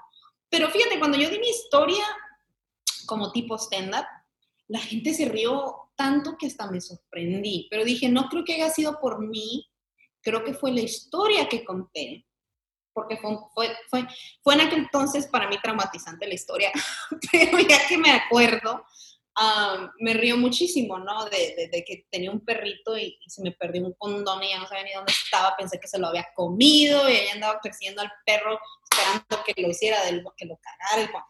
No, fue... Y, y- cuando platiqué esa historia en la clase me dijo mi maestro, me dijo, esto lo tienes que hacer en stand-up. Y yo A ver, pero ¿cómo es esa historia? A ver, cuéntame la historia. Bueno, Tenías un perro, tenías un perro y se te perdió. tenía un perro que se llamaba Coco. No, este, yo vivía en un estudio, en un departamento, un estudio, ¿no? En Los Ángeles no hay cuarto en los estudios y tenía mi cama, y ahí- mi cama, mi sala y mi cocina. O sea, tú podías brincar y ya estabas en la cocina. Y um, tenía una cama pequeña y me acuerdo que, que en aquel entonces um, yo, yo había terminado con, con, con mi novio y estaba mirando a otro muchacho, ¿no? Y pues tuvimos relaciones, pasó lo que tenía que pasar. Y, Espérate. y de repente, Todas tus, to- to- todas tus historias empiezan con un novio. Siempre hay un novio. Uno que te- los novios, Ok. yo creo que debería ser mi, mi stand-up, los, los novios y los exes, ¿no? Entonces Ah. conociste a este novio, lo llevaste a tu casa, pasó lo que tenía que pasar. No, pero es que no era mi novio, ese fue el, pro- e- ese Mm. fue el problema, que no era. Bueno, yo había terminado con mi, con mi ex, pero tenía que venir a traer, a agarrar sus cosas, ¿no? Yo tenía sus cosas ahí. Y, y, y yo había mirado a otro muchacho y le dije, ¿y el condón? Y no, que no está, no lo tengo. Me lo Ah. busqué, físicamente fui al baño, me lo busqué entre las cobijas, va a venir mi ex, va a agarrar sus cosas, va a encontrar el condón, va a pensar que todo el tiempo lo pernié. No, yo traía mi mentalidad así. Y cuando lo estaba buscando, miro a mi perro abajo de la cama que se me queda viendo, porque mi perro se comía todo, todo se comía. Y te juro que cuando dije, lo volteé y lo miré y mi perrito hasta le hizo el ruidito de... Y dije, ¡Ah! No. Se comió el condón. Y mi novio, eh, mi exnovio adoraba ese perro y siempre lo quería salir a, a- a sacar a caminar. Y yo dije, no, lo va a sacar a caminar, va a cagar condón, ¿qué voy a hacer? Y, le empiezo a dar comida a mi perro y le digo, vamos, cágalo ya. y nunca lo cagó. Y el, y el No. chico, y el chico este viendo todo. Ay, él quería, yo creo que mi ex encontrar el condón para que de una vez yo ya no volviera, porque yo volvía con mi ex y regresaba y no regresaba y así Mm. estaba, ¿no? Brincando. Am, y, y no, fíjate que pasa, bueno, para no hacerte la larga la historia, pasaron dos semanas, nunca lo encontré. Yo dije, ya, o sea, quién sabe. Am, voy a mi cita con el ginecólogo, con la ginecóloga, y, y traigo molestias. Y me revisa y me dice, ¿sabes que tienes un condón adentro atorado? No. No me jodes, me estás jodiendo. No te estoy jodiendo, que es realidad. Y yo, yo te lo juro que yo me lo busqué. Yo hasta hice douche, me lo busqué. O sea, físicamente me busqué el condón y no lo encontré. Y pasaron dos semanas y yo traía, me- fíjate que eran molestias no ahí. Yo, yo traía dolores de cabeza, me empezó a dar fiebre, no sabía que ni qué chingados Pero, tenía. pero, a ver, esto es, esto es, esto es en el, el- el- Supuestamente esto pasó el día que tu perro se comió el condón. Mm, Bueno, el condón nunca lo encontré. Y Y entonces. me di por, me di por vencida, pensé, y mi perro lo, lo- se lo comió y lo cagó y no se notó. Ah, ahora entiendo, ya, ya, ya. Entonces y tú él hacía, sus popós eran así de que grandes. Yo decía, no, no, no supe qué pasó con el mentado condón. Fíjate que llegué a pensar que, mi, que la persona con la que estuve me echó mentiras y no se lo había puesto, pero yo dije, yo lo miré, andaba borracha, que abrió la bolsita y le pregunté como 100 veces si te lo pusiste, que sí, que no, ya no le creía, no, yo traía teorías. Oh my God. Y, y, y, mis amigas, ¿estás oh, segura que a veces se quedan aturados los condones adentro? Y ya me lo busqué, no tengo nada. Pasan dos semanas y es cuando empieza a darme fiebres y digo, yo no sé qué oh. y, y, de pura suerte me tocaba ir al ginecólogo. No, fue, no, no fui pensando que tenía el condón. Y me si, no tu, si no tuvieras todavía el condón ahí. No, yo, pero lo que me dijo que me asustó, me dijo, ¿sabes qué? Me dice, tienes un condón ahí adentro, ¿sabías? Y yo, o sea, ya todo me flashó, ¿no? De que ahí, ahí he estado, me dice, y tienes una infección. Y sabes que si, si no hubieras venido, te puede dar una infección grande y te puedes morir. Oh my God. Y, y trata de sacarme y no me lo puedes. Dice, está encarnado. no. Y vale a la otra doctora, y vale a la otra, y ahí están tres mirándome ahí abajo. Y tú ahí en la, eh, what Y yo ahí, yo con la pena. Fuiste de rutina y pues, estabas ahí. De rutina y salí como que la, el centro de atención de, oh, todos ahí. Y ya al final me lo sacó y sí me dolió, o sea, me dolió, y, me, y, porque dijo que estaba encarnado, y me dice, ah, ay, mira, es de los que brillan en la noche. porque si era. Y yo, ya, o sea, como que ya empezaron a hacer chiste de eso. Y ya yo, y, mi, y, y llegué a mi casa, ya la fiebre se me quitó inmediatamente, me dieron medicinas, me dieron y quedé un poquito, sí, traumada, la verdad, porque dije yo, ¿cómo es? O sea, yo me bañé, yo, con, yo tuve oh. sexo todavía después varias veces y nunca, porque ese fue, era mi miedo también, que si yo regreso con mi ex y lo tengo ahí, tenemos sexo y sale el condón, porque yo con mi ex no usaba condón. Voy a decir, ¿por qué este, este condón aquí? No, o sea, yo... ok, sí es gracioso, es muy gracioso. Pero imagino que entonces tú escribiste o, contaste esa experiencia en el stand-up y la gente se cagaba la risa. Sí, la hice, la hice súper cortita y obviamente a mí me gusta mucho el teatro físico y aunque estaba parada, yo estaba de que, pues, hice el ruido del perro, de que le, levanté la colita y yo caga, y no, la gente estaba cagada de la risa. Y nada, no nada más era reír, traían pena, pena. O sea, y los hombres, escuchar que una mujer está hablando de sexo, se ponían así, no sabían si reírse, si esconderse porque era un teatro que yo podía ver a la gente. A veces que hay teatros no puedes ver, ¿no? Por las luces. y, y, ver a la gente la pena me, me dio como más, a, más libertad a, hablar. Y dije, ay, esto me gusta. Pero no, no, sí es algo difícil porque tener material nuevo y corto, porque mío era toda una historia. Tenía principio, ¿verdad? Al final, el libro de, de Long Story Short te ayuda a que una historia larga la hagas pequeña ah, lo tuve que hacer el set de cinco minutos, y, pero no hablar tan rápido, pero hablar que se entienda, no, era, fue una cosa, pero sí me, me entré al mundo un poquito del stand-up, que dije, ok, no es imposible, pero sí, sí es difícil. Y lo, tienes, lo tienes ahí en el horizonte de, de, que algún día lo quieres hacer. Sí, lo tengo en un, en un futuro y acabo de apenas hablar con, me hice amiga de, un comediante que se llama Momo Rodríguez, que sigue mucho a, George López. Ah, son mexicanos los dos. Y lo fui a mirar y chistosísimo él. O sea,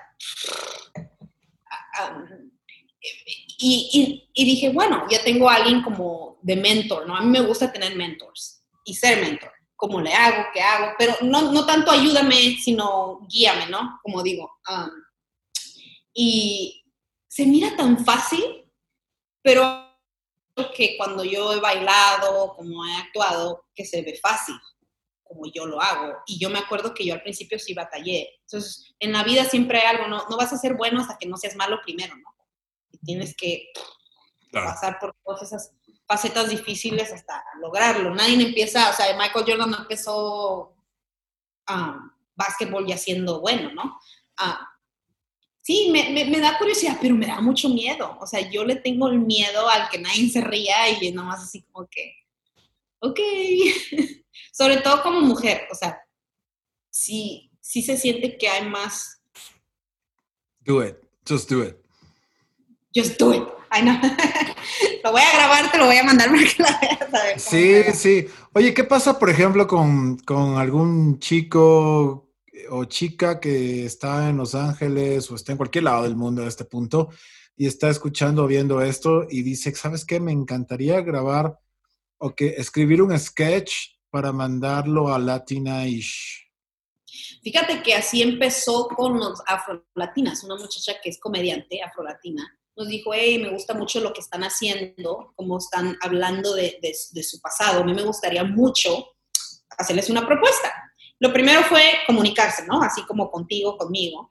Y, y, nosotros somos súper abiertas porque nos gusta experimentar, nada de que déjame ver si está chistoso, ¿no? O sea, tú mándalo, lo mandamos, a la gente le gusta o no le gusta, ¿no?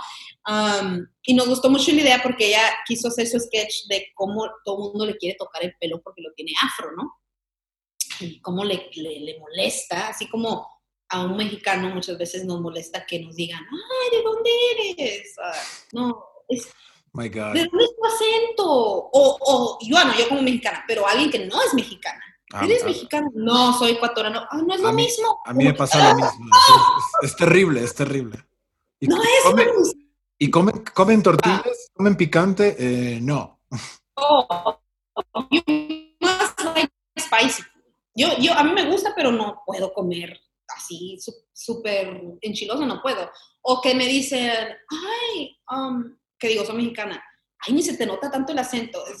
Ok, quieren que hable como, como Sofía Vergara o qué, ¿no? Eh, Entonces hacemos esos skits y um, la muchacha nos mandó de que, le- que siempre le quieren tocar el pelo y o sie- siempre le preguntan qué productos usas y yo quiero tener el pelo así. Dices, ese es el pelo natural que yo tengo.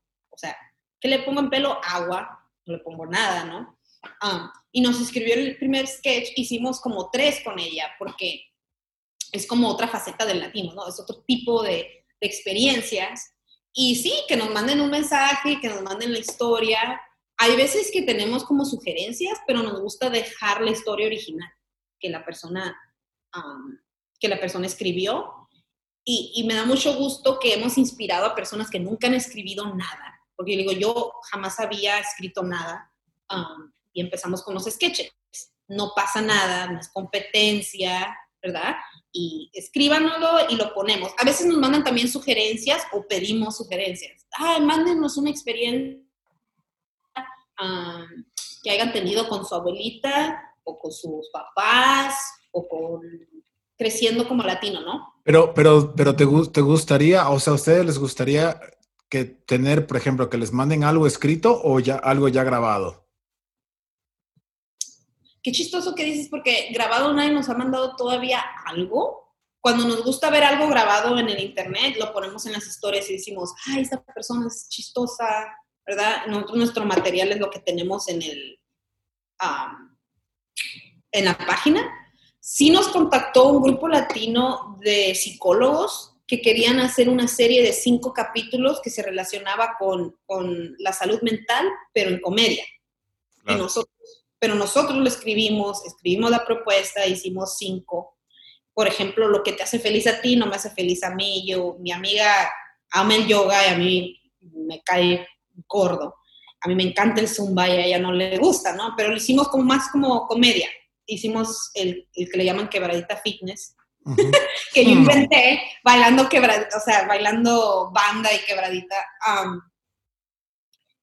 Fíjate que no hemos tocado en eso. Cada año tenemos metas diferentes. El primer año era sacar la página, ¿verdad? Tener una identidad, qué nombre vamos a poner, ah, qué- como te dije, inglés o español, qué hacemos. Y fue como el primer año mucho experimento, pero éramos nomás yo y ella. Luego ya entró la afrolatina, nuestra amiga, Um, y ahora estoy empezando a hacer videos en otros canales con otras personas que han mirado los videos que nosotros hemos hecho. La meta este año era, porque como dicen, ya se canceló 2020, pero era colaborar más con otras personas, ya sea por medios de video o escrito, o ellos lo escriben y yo vengo de, como guest actuado, actuando con ellos, o si quieren mandar el video lo ponemos. Hasta, nada más hemos estado un año y el primer año era como que nomás lo de nosotros. Pero queremos hacer más colaboración, o sea, más con otras personas.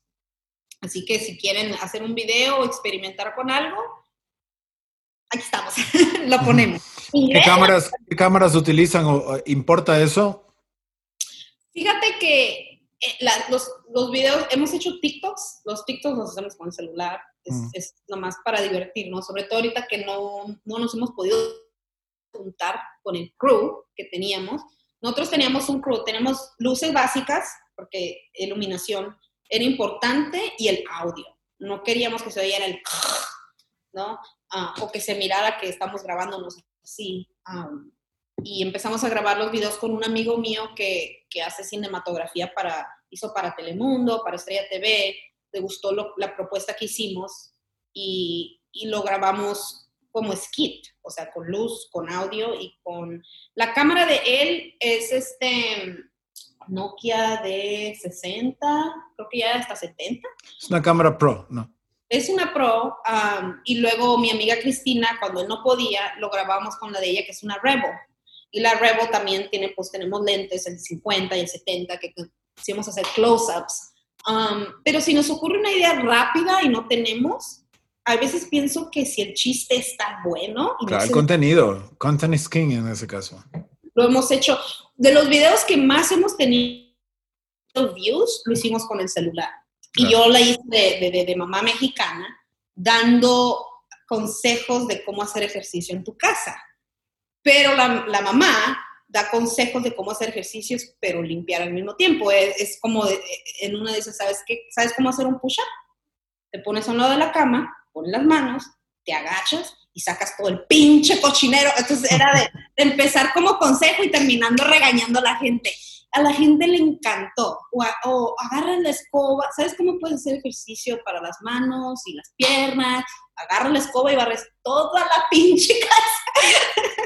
y la gente dice, así es mi mamá, así es mi abuelita. Y fue con celular, o sea, a nadie le importó que lo hubiéramos grabado, que lo hubiéramos grabado así.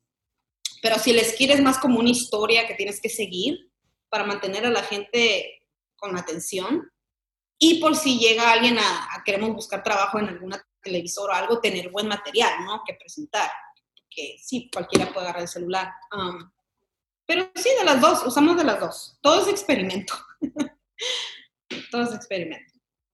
Qué bueno. Bueno, sí, la, idea es comenzar a impulsar a las personas para que hagan cosas, o sea, sigan haciendo cosas. Em, eh, creo que el único, el único, ni siquiera la tecnología es un inconveniente. O sea, si realmente, como dice acá nuestra amiga, el contenido es bueno, o sea, no importa cómo lo grabes, pero es un buen momento para reinventarse, para crear, o sea, creo que es algo que... siempre buscar cómo crecer. Muy bien, entonces tú estás esperando ahora solamente la confirmación de Netflix, de Gentified y te vas para allá, ¿no? Te vas, te vas de largo con eso. Changuitos, ¿Cómo cambió tu vida? ¿Cómo cambió tu vida con ser, de ser una actriz en Los Ángeles, una actriz latina en Los Ángeles, a ser ahora una actriz de Netflix? Fíjate que yo he hecho muchos comerciales Ah, en español y en inglés para aseguranzas, para abogados, tú, dentistas, y la mayoría locales, ¿no? Entonces iba al mercado y la gente me, me decía, tú eres la del comercial, poquito, ¿no? No mucho. Pero con esto de Netflix me han mandado mensajes gente de la India, gente... Y yo me sorprendo mucho porque yo nada más estoy en los episodios y digo, ok, ¿quién me va a reconocer? ¿no? Ya, uno de los maestros aquí también me dijo, hey, tú, tú, tú no eres la de la serie. Y yo, sí, o sea, yo no, yo no tenía esa noción de que, ay, me va a reconocer todo el mundo ahora, ¿no? Por dos episodios. pero em, eh, me ha cambiado mucho también con mi mamá, porque mi mamá para ella es tan difícil. Tú sabes que los latinos quieres que tengas tu trabajo. Yo, yo tengo bachillerato, tengo dos bachilleratos, mis licenciaturas para ser maestra, para español, y ella quería que yo mínimo fuera maestra, si no iba a ser contadora, porque ella cree que yo fuera, que estudiara negocios internacionales. Eh, ha sido bien difícil para ella y creo que hasta que la serie de Netflix salió fue cuando dijo, ah, eso es en serio. o sea, el comercial nacional que hice, no, porque comercial, dice, ella sale al aire un ratito y luego, ¿dónde vas a conseguir trabajo? No, no, no, es, no es algo seguro. Um, y, me cambió mucho con la fe de mi familia, más que, más que con la gente que, que obviamente que sí he recibido mensajes de gente. Yo estuve en una serie LGBTQ en, otro, en un canal de cable que también llamó mucho la atención, ¿no? Pero no es Netflix. Um, y, y gente que me ha mandado mensajes de que, ah, estás en la serie con Joaquín Cosio, conociste a Joaquín. Yo no conocía a Joaquín Cosio. El día que yo estuve en el set no estuvo él. Um, pero fíjate que me cambió a mí misma también, porque me dio ese, esa energía de decir, no me voy de aquí, aquí me quedo, es posible. Todos estos años de, de echarle ganas finalmente están, están recibiendo algo, como Eugenio Derbez, que al principio batalló muchísimo, ¿no? Y como ves, empiezas a ver los frutos de eso, ¿no? Y, me cambió mucho personalmente también porque hasta estando en el set, de que um, yo he hecho co-stars para, por ejemplo, para uh, una, una, serie de NBC que se llama Life in Pieces, fue cortitita, pero estuve en la escena con um, uno de los una de las actrices de Breaking Bad y para mí eso era así como que uff. Pero yo llegué al set, dije, me fui. Nadie me habló, no hablé con nadie. En Gente Fight todo el mundo era como una familia todo el mundo se quiso ayudar y apoyar y que vinieran y me dijeran, qué chistosa. O sea, yo estuve platicando con Laura Patalano, que es la que, ah, que, es la que sale también en la serie. Yo la llegué a conocer y íbamos a hacer un cortometraje juntas. Y nos miramos en el set y dijimos, lo estamos haciendo, somos latinos, ya llegamos, estamos en Netflix, no nos vamos. E, eso fue lo que me cambió, me cambió el ideal de decir, si se puede, cómo puedo ayudar a otros. a y claro, hay gente que empezó a mandarme mensajes, ¿me puedes meter a la serie? Um, me salieron primos de... O sea, tú, tú, tú te puedes imaginar, o sea, el, el, el lugar en donde estás. Estás... Muchos soñarían con estar, eh, con, con, con, llegar, ¿me entiendes? Estar en una serie exitosa como Gentify y estar en Netflix. O sea, eso es una carta de presentación brutal. ¿Tú estás consciente de eso? O sea, algunas veces te haces así como, ok, sí es real. Ah, fíjate que cuando estaba en el ese día no me, era como estaba bien, así que no podía ni, ¿verdad? Como que me, yo decía, cálmate, tú mírate normal, pero yo estaba emocionadísima porque había muchos actores ahí que ya han trabajado mucho tiempo y, y a veces no saben cuál fue tu trayectoria, ¿no? Y, y yo decía, ¡ay, es mi primer O sea, yo por dentro estaba así, pero en el set profesional, ¿no? lo que me pongo a pensar mucho, ese año, que fue en 2019, cuando me llegó la noticia por medio de mi gente,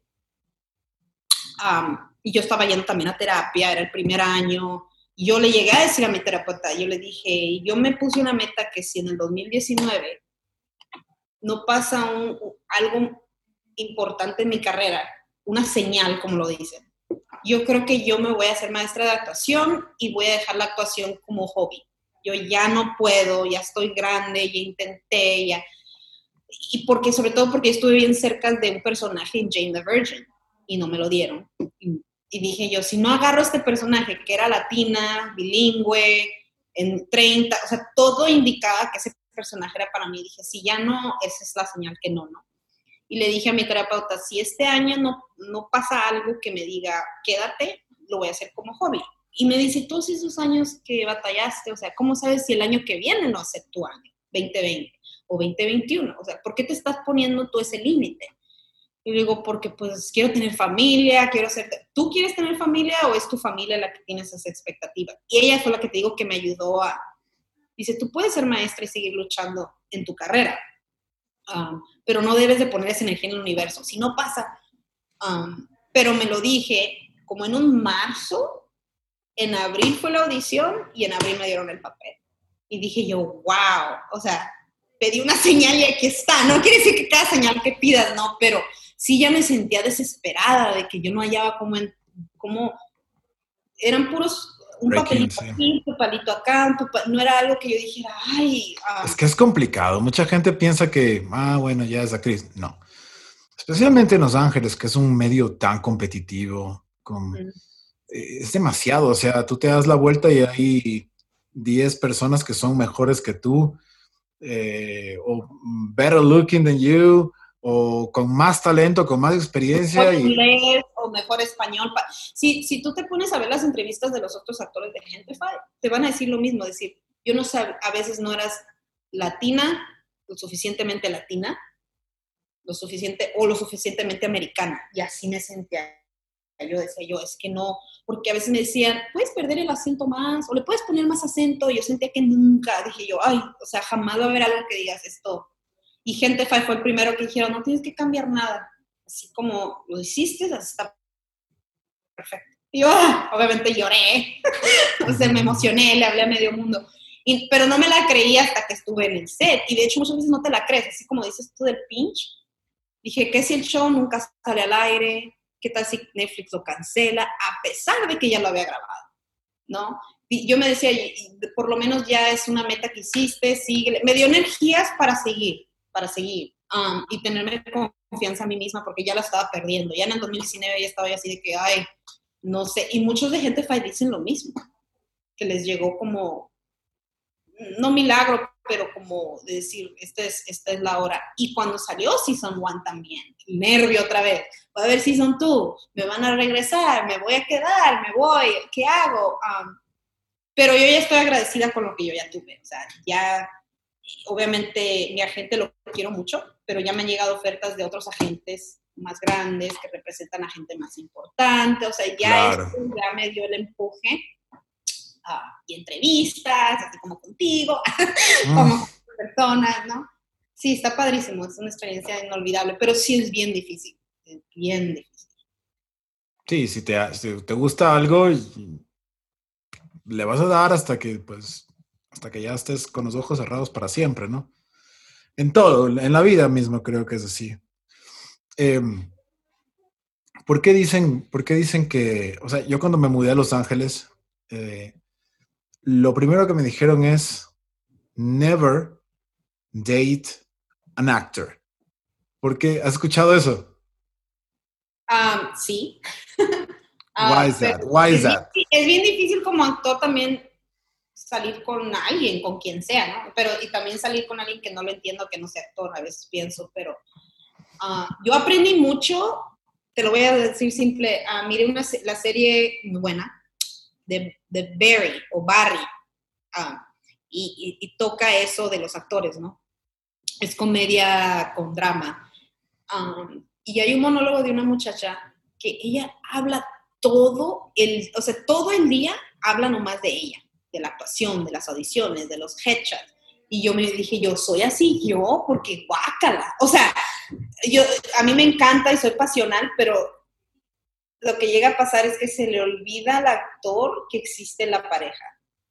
Porque somos tan workaholics, o sea, tan, tan entregados a nuestra carrera, que nos podemos ver como selfish, como no tomar en cuenta a la otra persona, ¿no? De que, ay, quieres ir a comer, ay, es que tengo que estudiar para medición.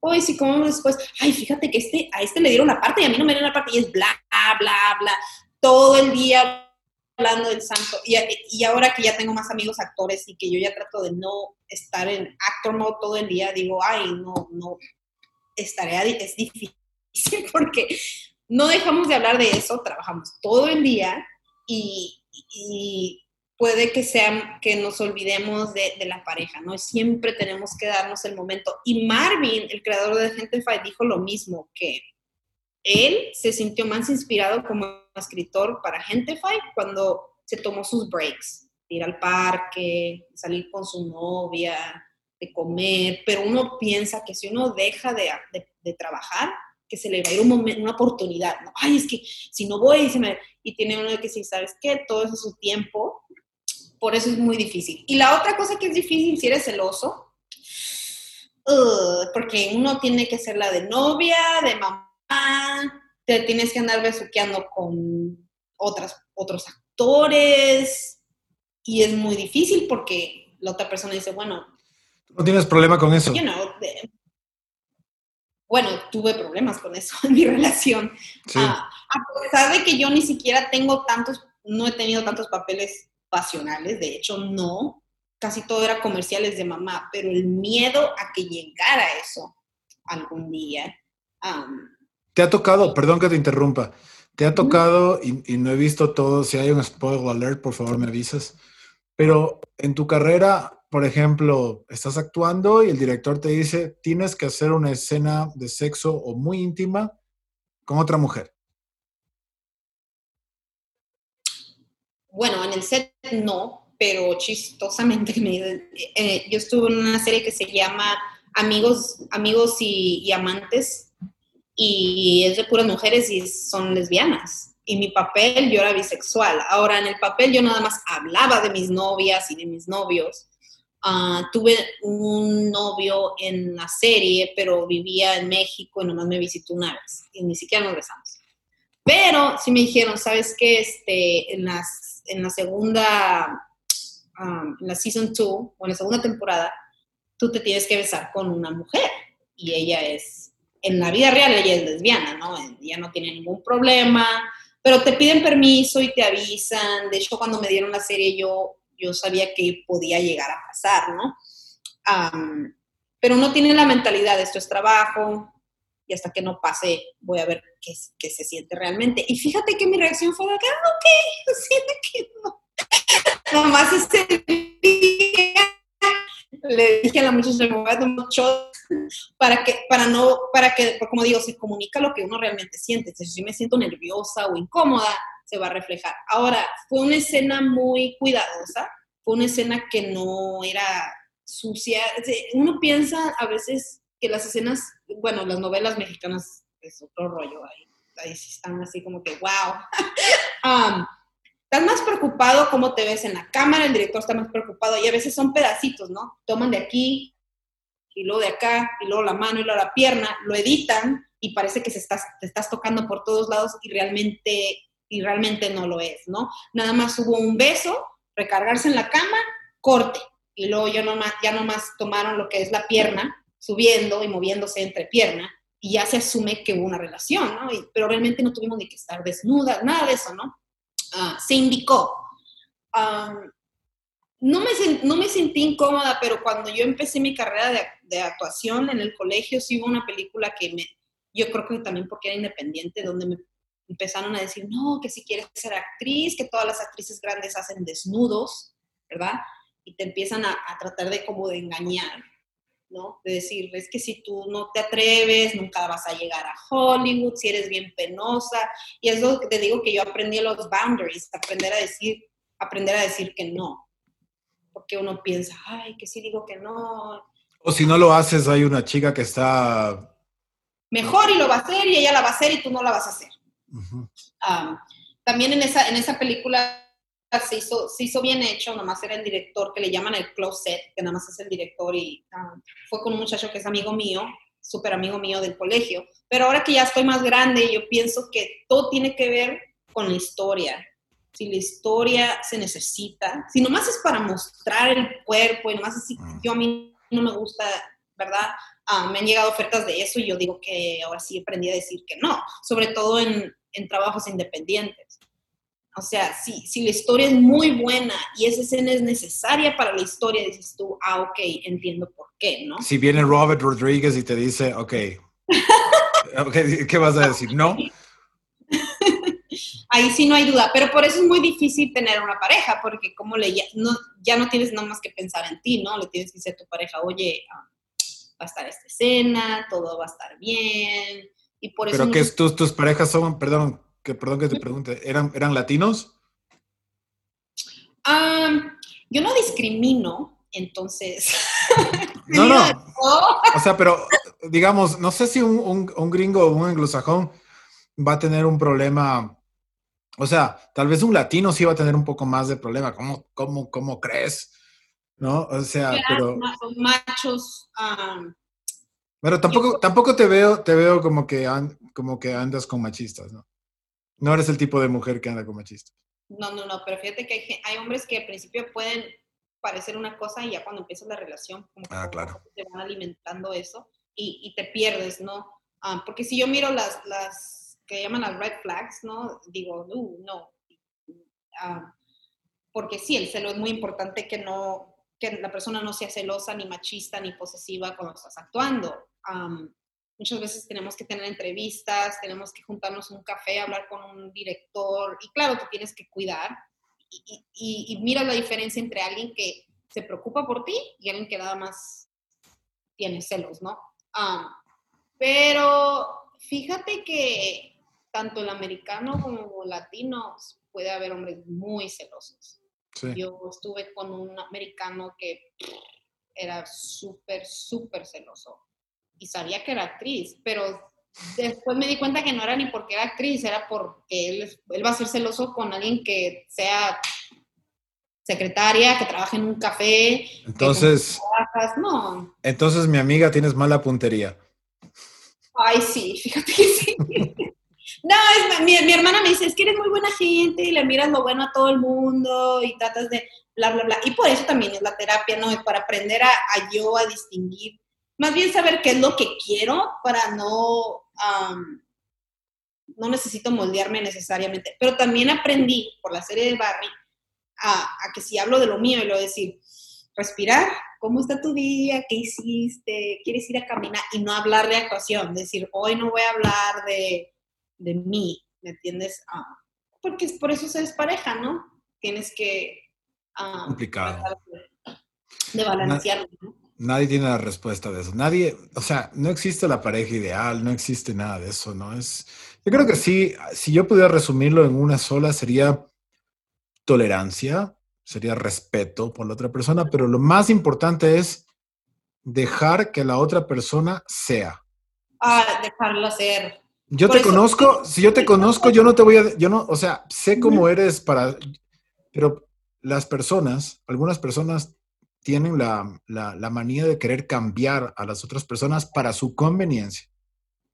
Y, ahí, y ahí se jode todo. Y ahí se jode todo, porque pues la gente, por ejemplo, tú que eres tan complaciente, puedes decir, bueno, pues sí, está bien, lo haces, pero ¿hasta cuándo? Porque llega un punto que dices, esto no soy yo. Y ahí explotan y fuck. Si tú llegas a tu casa con tu novio y sientes que tienes que responder o cambiar cosas enfrente de él que no harías con tus amigos o contigo misma, ahí ya está el problema, ¿no? Y a veces cuesta entender eso hasta después. Y, digo cambiar porque, bueno, es que muchas veces uno cuando empieza a salir con alguien te presentan todo lo bonito, ¿verdad? Ah, bueno, eso, eso es un instinto natural. Sí, sí, o, su departamento lo tienen limpio. Yo soy de esas personas que a mí, si no es limpio, me vuelvo loca. Ah, claro, es diferencia entre desorganizado y tener una pizza de dos semanas abajo de tu cama, ¿no? y, si yo llego con, yo voy a decir, oye, uh, limpia ahí, ¿no? Y no es que te quiera cambiar, pero eh, son hábitos, ¿no? Una cosa es cambiar malos hábitos. Yo sé que yo tengo malos hábitos y si mi pareja me quiere y me dice, ¿me ayuda a cambiar los malos hábitos? Le aplaudo pero no a cambiar mi forma de ser, no a cambiar mi... Pero las mujeres, las, mujeres también hacen esto. Eh, en los primeros meses, ay, no, no, no, pero después, o sea, ya, o sea, es como, es muy natural, ¿no? O sea, mostrar, o sea, es que es como, el, como en los animales, ¿has visto los, el, pavo real, por ejemplo, cuando ah, está haciendo un mating con, con, su, con la hembra, abre todo el plumaje, ¿no? Y, se muestra. Es que eso es normal, o sea, querer mostrar lo mejor, ¿no? Después jódete, pero bueno, o sea, es, es, es, yo creo que hay que tomar, mira, yo, yo, eh, si alguien me pregunta, bueno, ¿qué hacer? ¿Cómo saber? Es simple, mira a su familia. Keep an eye on it. Eh, y ahí vas a encontrar respuestas. ¿no? Iban las, las, las, las conversaciones y, y, claro, ¿no? Vas a salir con alguien una semana y quiero conocer a tu familia, se van a asustar, ¿no? Decir, ay, pero es, eh, es importante hablar de cómo, cómo crece la persona, como yo, por ejemplo, también sé que hay cosas que, que hago que a lo mejor alguien se puede decir, ah, esta persona, ¿no? De, de, poner tantas cosas en un día que han todo el día, ay, es que esto, y a lo mejor alguien va a decir, ay, no, está, she's too much. ¿Quién te conoce bien? ¿Quién te conoce bien a ti, así completamente o nadie? Ah. ¿Tienes hermanos, hermanas? Bueno, no, mis, hermanas me conocen mucho, pero no, como nunca me han visitado en Los Ángeles lo suficiente, no saben cómo mi vida es, cómo pasa mi día, ¿no? Me conocen de visita, me conocen en vacaciones, no me conocen en, trabajo. Como pásate un día conmigo y vas a ver, así de extremo no. Conocen mi personalidad, ¿no? Pero fíjate que todas mis parejas y mis amigos, yo siempre soy, esta es como yo soy. Y pienso que la mayoría me conocen, ¿no? al que después se rebelen y me digan, no me gusta esto, no me gusta, ahí es cuando empiezan a, como dicen los, los problemas. Ahora, yo antes era bien paciente y ahora como que ya... Y la otra cosa es que yo soy súper, súper cariñosa. Y a mí, cuando yo era, cuando mis primeros, mi primer novio, él era encimoso, o sea, se me colgaba, todo. Oh. Yo era de que quítate. Y, Te mató. Pero fíjate que que después tuve un novio bien frío y yo, no, te me vas a, no me vas a abrazar, no me vas a besar. Entonces, como que yo me gusta el balance. A mí, a mi mamá, yo soy grande, vamos a la Costco y me abraza y yo la abrazo y yo, yo soy bien así, soy muy cariñosa, pero si la persona no es cariñosa conmigo, digo, no le, me empiezo como a preguntar, no le gusto, ya no le atraigo, o ya es bien monótono, se me hace ya como, yo pienso que una pareja cuando se mire se tiene que dar un beso, cuando se va se dan un beso, es como no, eso es, yo pienso que esa es la última vez que vino esta persona, bien extremista, ¿no? No, pero no enojarte y irte, ¿no? yo soy, así soy bien cariñosa. Encimosa en público, no. Digo, como en mi casa, me gusta cocinar y abrazar y andar ahí. Y digo, bueno, a lo mejor se puede categorizar como, como encimosa, pero ni modo, tienes que encontrar una persona que le guste a alguien. Pero, pero, a ver, pero, pero, ¿cuánto tiempo puede ser así? ¿Cuánto tiempo al día? ¿Cuánto tiempo? No, no. Por los años. Ah. Eh, sí, el tiempo en una relación, o sea, ya va a llegar un momento que te cansas o, o siempre estás en ese, ese estado. No, yo no. Mis relaciones han sido de tres, cuatro años y no, para mí no, no cambian. Claro, hay cositas que tienes que adaptarte, ¿no? Es como dicen que la luna de miel son el primer año, ¿no? Donde estás así como que, como dices tú, no todo. De la dopamina en el cerebro está así, después. Pero luego ya se baja, ¿no? Pero como yo nunca estoy con la pareja todo el día porque trabajo y hago ah, cosas, hago extrañar a la persona y ya cuando los miro es como que, ay, te extrañé, ¿no? Porque me doy tiempo suficiente sola, no es de que quiera estar todo el día con él haciendo todas las actividades, no, vete con tus amigos, yo me voy con mis amigas, pero cuando estamos juntos me gusta ser cariñosa porque es un tiempo corto y me gusta aprovecharlo. Eh, sí, porque a mí me ha tocado que, la relación se va a la monotonía, ¿no? que los domingos vamos al cine, los martes hacemos póker, los miércoles vamos a comer y yo me aburro. Yo necesito no sé, sorpresas, aventuras, y mantener, como dicen, la, la, flama, que creo que es, que creo es posible, ¿no? no sé, nunca me ha tocado que una persona me enfade. Eh, yo, que me enfade, pues yo ya no quiero estar con esta persona, así no. Es por las circunstancias de que no está funcionando o, o algo que, bueno, ya estamos como con mi terapeuta, ¿no? o tener, si tienes un novio alcohólico, pues ¿qué vas a hacer, no? O sea, no, no puedes. bueno, eso es un extremo. Creo que, creo que en, em, alguien, por ahí lo escuché, no sé quién lo dijo, pero eh, en el amor, la conciencia que más ama es la dominada, es la más débil. La conciencia que menos ama es la más fuerte y la que domina la relación. Oh. Bueno, dicen... Tiene sentido, ¿no? Una persona que te ame más que lo que tú los amas a ellos. Sí, pues, o sea, es como tú decías, eh, tú tenías un novio que era que y tú como... Entonces, y una persona que a lo mejor era un extremo de que no, pues tú querías más, pero igual te vas a cansar.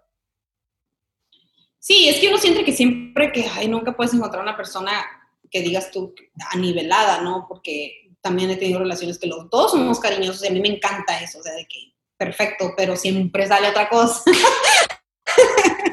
like, oh, pero soy alcohólico. like, oh, ok. No, pero por ejemplo, te voy a explicar, en la noche, en la noche yo no soy de las personas que me gusta dormir así, me da calor y no, o sea, de, de este lado.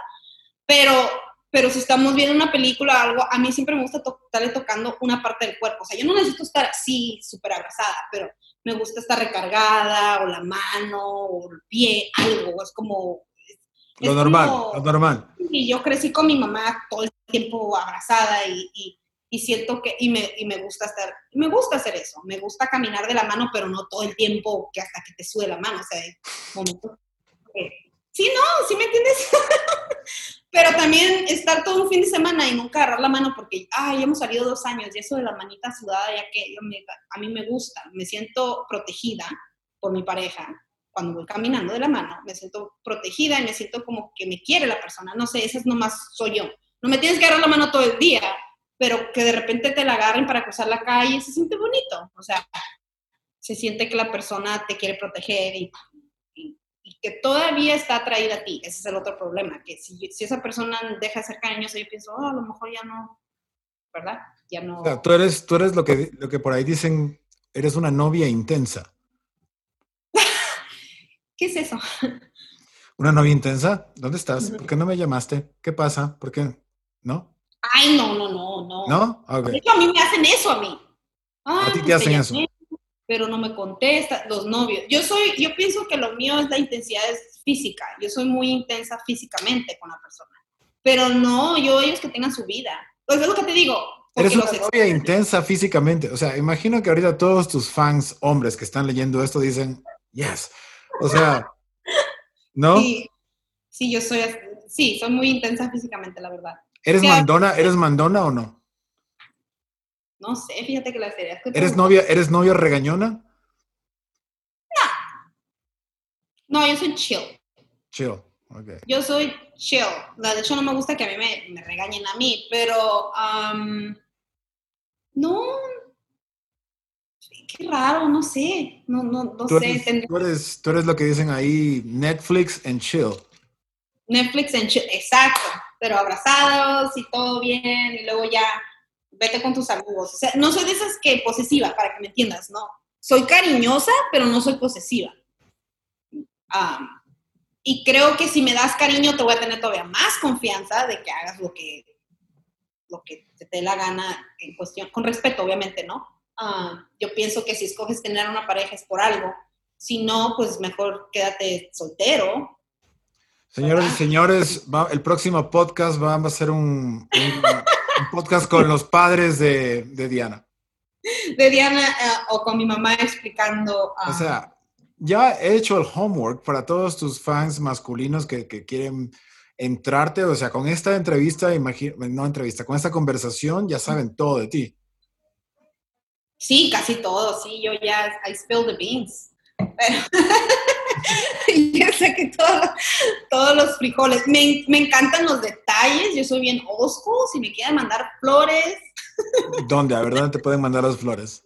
Pero fíjate, yo, yo trabajo, yo hago mi dinero, yo tengo mi propio vivienda, mi propio carro. A mí no me gusta que me paguen todo, porque luego me siento obligada, ¿no? De que me, como que me, mm, ¿cómo dicen? Yo soy dueña de ti, o dueño de ti porque te pago todo. O sea, si yo vamos a comer, un día lo pago yo, otro día tú. o sea, o sea que no, no existe el tú eres mi vieja. No, eso no existe, ¿no? Ah, no, me gusta en el sentido, a mí yo soy muy romántica, me gusta el romanticismo, pero me gusta mi independencia. Si me entiendes, es como una combinación un poquito, a lo mejor suena raro, porque es una combinación, se me mosquito. ya, ya me, el mosquito me está dando cariño aquí en la nariz. Ah, sí, eh, libertad, pero romántico. ¿Sí existirá? A lo mejor por eso batallo tanto. O sea, quieres todo. Sí, o sea. No puedes, no, a ver, no. A ver, si quieres un romántico, aguántate al romántico. ¿Quieres un protector? No puedes pedir un romántico y un... ¿O sí? ¿Sí se puede? Porque yo no entiendo cómo el romántico tiene que ser celoso, porque yo soy romántica y no soy celosa. O sea, ¿por qué no puede haber un hombre romántico pero no posesivo? ¿Por qué? ¿Por qué si es, por si, por qué si el hombre es, ah, no es celoso ni posesivo? Sí hay, sí hay. Lo que pasa es que tienes que, tiene que quedar todo en el, a ver, depende de tantas cosas, ¿no? Yo te podría decir la edad, te podría decir eh, cómo crecieron, cómo son. O sea, no sé, ¿no? O sea, alguien que, eh, yo creo que la, la clave está en la familia. Sí, la verdad que sí. Y fíjate que yo aprendí así de cuando yo sé mamá, o sea, mamás a sus hijos hombres no los chiquen tanto, no le laven la ropa. ¿Tus padres, ¿Tus padres están casados todavía? Mm, no, tengo padrastro, pero ya de hace casi 20 años. ah, ok. Padrastro, yo, yo crecí nada más con mi mamá, mi abuelita y mis hermanas, puras mujeres. Hasta que tenía 14 años fue cuando conocí a mi padrastro y desde entonces ha sido como mi segundo papá, pero no, no crecí con él, pues no me crié con un papá. O sea, en tu ah. casa era tu madre, tú, tu hermana y tu abuela. Tres hermanas tengo. Tres. Bueno, igualito conmigo, pero eh, eh, yo, por ejemplo, crecí con mi madre, con mi hermana y con mi abuela. Entonces, ahí sí, nada. O entonces? ¿Ah? ¿Te lavaban la ropa, te cocinaban, te hacían todo? Al revés. Bravo por tu mamá, ¿no es cierto? No, sí, sí, claro, y, yo le agradezco eso, o sea, porque aquí, o sea, yo no entiendo el, machismo porque nunca lo viví y nunca tuve afortunadamente una figura de, no, hijo, nada de esa mierda. O sea, mi mamá decía, vengan, voy a preparar arroz, les voy a enseñar cómo se hace, así se cocina, y así iba a trabajar, o sea, y bueno, pero te digo una cosa, crecer con mujeres no es fácil. No, no. No. es fácil, no es fácil. Uf, si te contara todas las que tuve que aguantar. A veces yo llegaba con la pelota de fútbol, ay, todo sucio del parque, ¿no? Ellas dos viendo televisión con unas caras así. ¿Qué les pasa? Ok, chao. Yo sabía que tenía que irme. No, ¿cómo, cómo? Sí, pero he tenido amigos que crecieron con puras mujeres. Ah, y dicen, ay, a veces que hay gente que me dice que estoy afeminado, piensan que soy gay porque crecí con muchas mujeres, porque soy sensible. Digo, no, bravo. no, bueno, pero hay cosas que hay mamás que a sus hijos hombres les dicen, no, no, no, él no, que no lava o, él no cocina, él es, el, él es el hombrecito de la casa, ¿no? Y ese es el error, porque luego crecen y esperan que la novia o la esposa les haga claro, todo. el machismo nace en las casas. El machismo nace en el que él es un hombrecito y que él no tiene que lavar ropa, él no tiene que tender la cama, es un tremendo, vaya, vaya. O sea, eso, ahí nace el machismo. El machismo nace en las familias. Entonces, afortunadamente, eh, mi madre, por la cual, o sea, yo tengo, es un ser humano que tengo mucha admiración, eh, le puso un alto y dijo no, y voy a criar a mis hijos como mejor puedo, con valores o sea, es que no había ni siquiera esto de que tú eres hombre, nada, es igual. Todo era igualitario. Entonces, eso yo te juro, les agradezco todo, les agradezco un mundo. Eh, aunque también, sí, claro, me jodían mucho porque pues yo era el único niño y tenía que lidiar con, con ellas y sus dramas y pues, o sea, las mujeres tienen un poquito de eso de...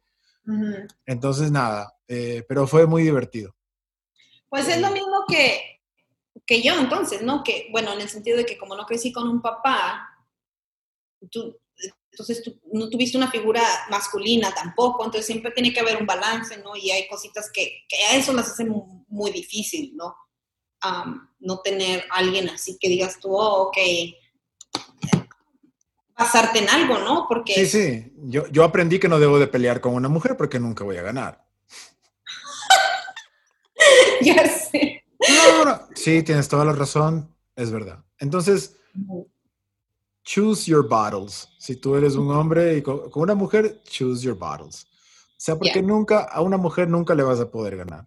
Siempre va a encontrar algo. Entonces, Pero yo a una mujer le daría este secreto. Si, tú te, si, hay una legata que no es importante, ¿no? Que es nomás de, de, de alegar algo político, lo que sea, ¿no? con tu pareja y de repente le dices, ¿sabes qué? Tienes razón. Te vuelven locos, porque no esperan ustedes que una mujer diga, ay, no, ¿sabes qué? Tienes razón. Y lo dices y, te aman todo el día, o sea, porque es, como un pequeño ¿Sabes lo que también, lo que también he notado a las mujeres? O sea, me ha pasado, por ejemplo, a ver, por ejemplo, estoy viviendo en pareja, perfecto. Es un domingo, un domingo, chévere, todo está limpio, todo está perfecto, todo está bien, ¿no?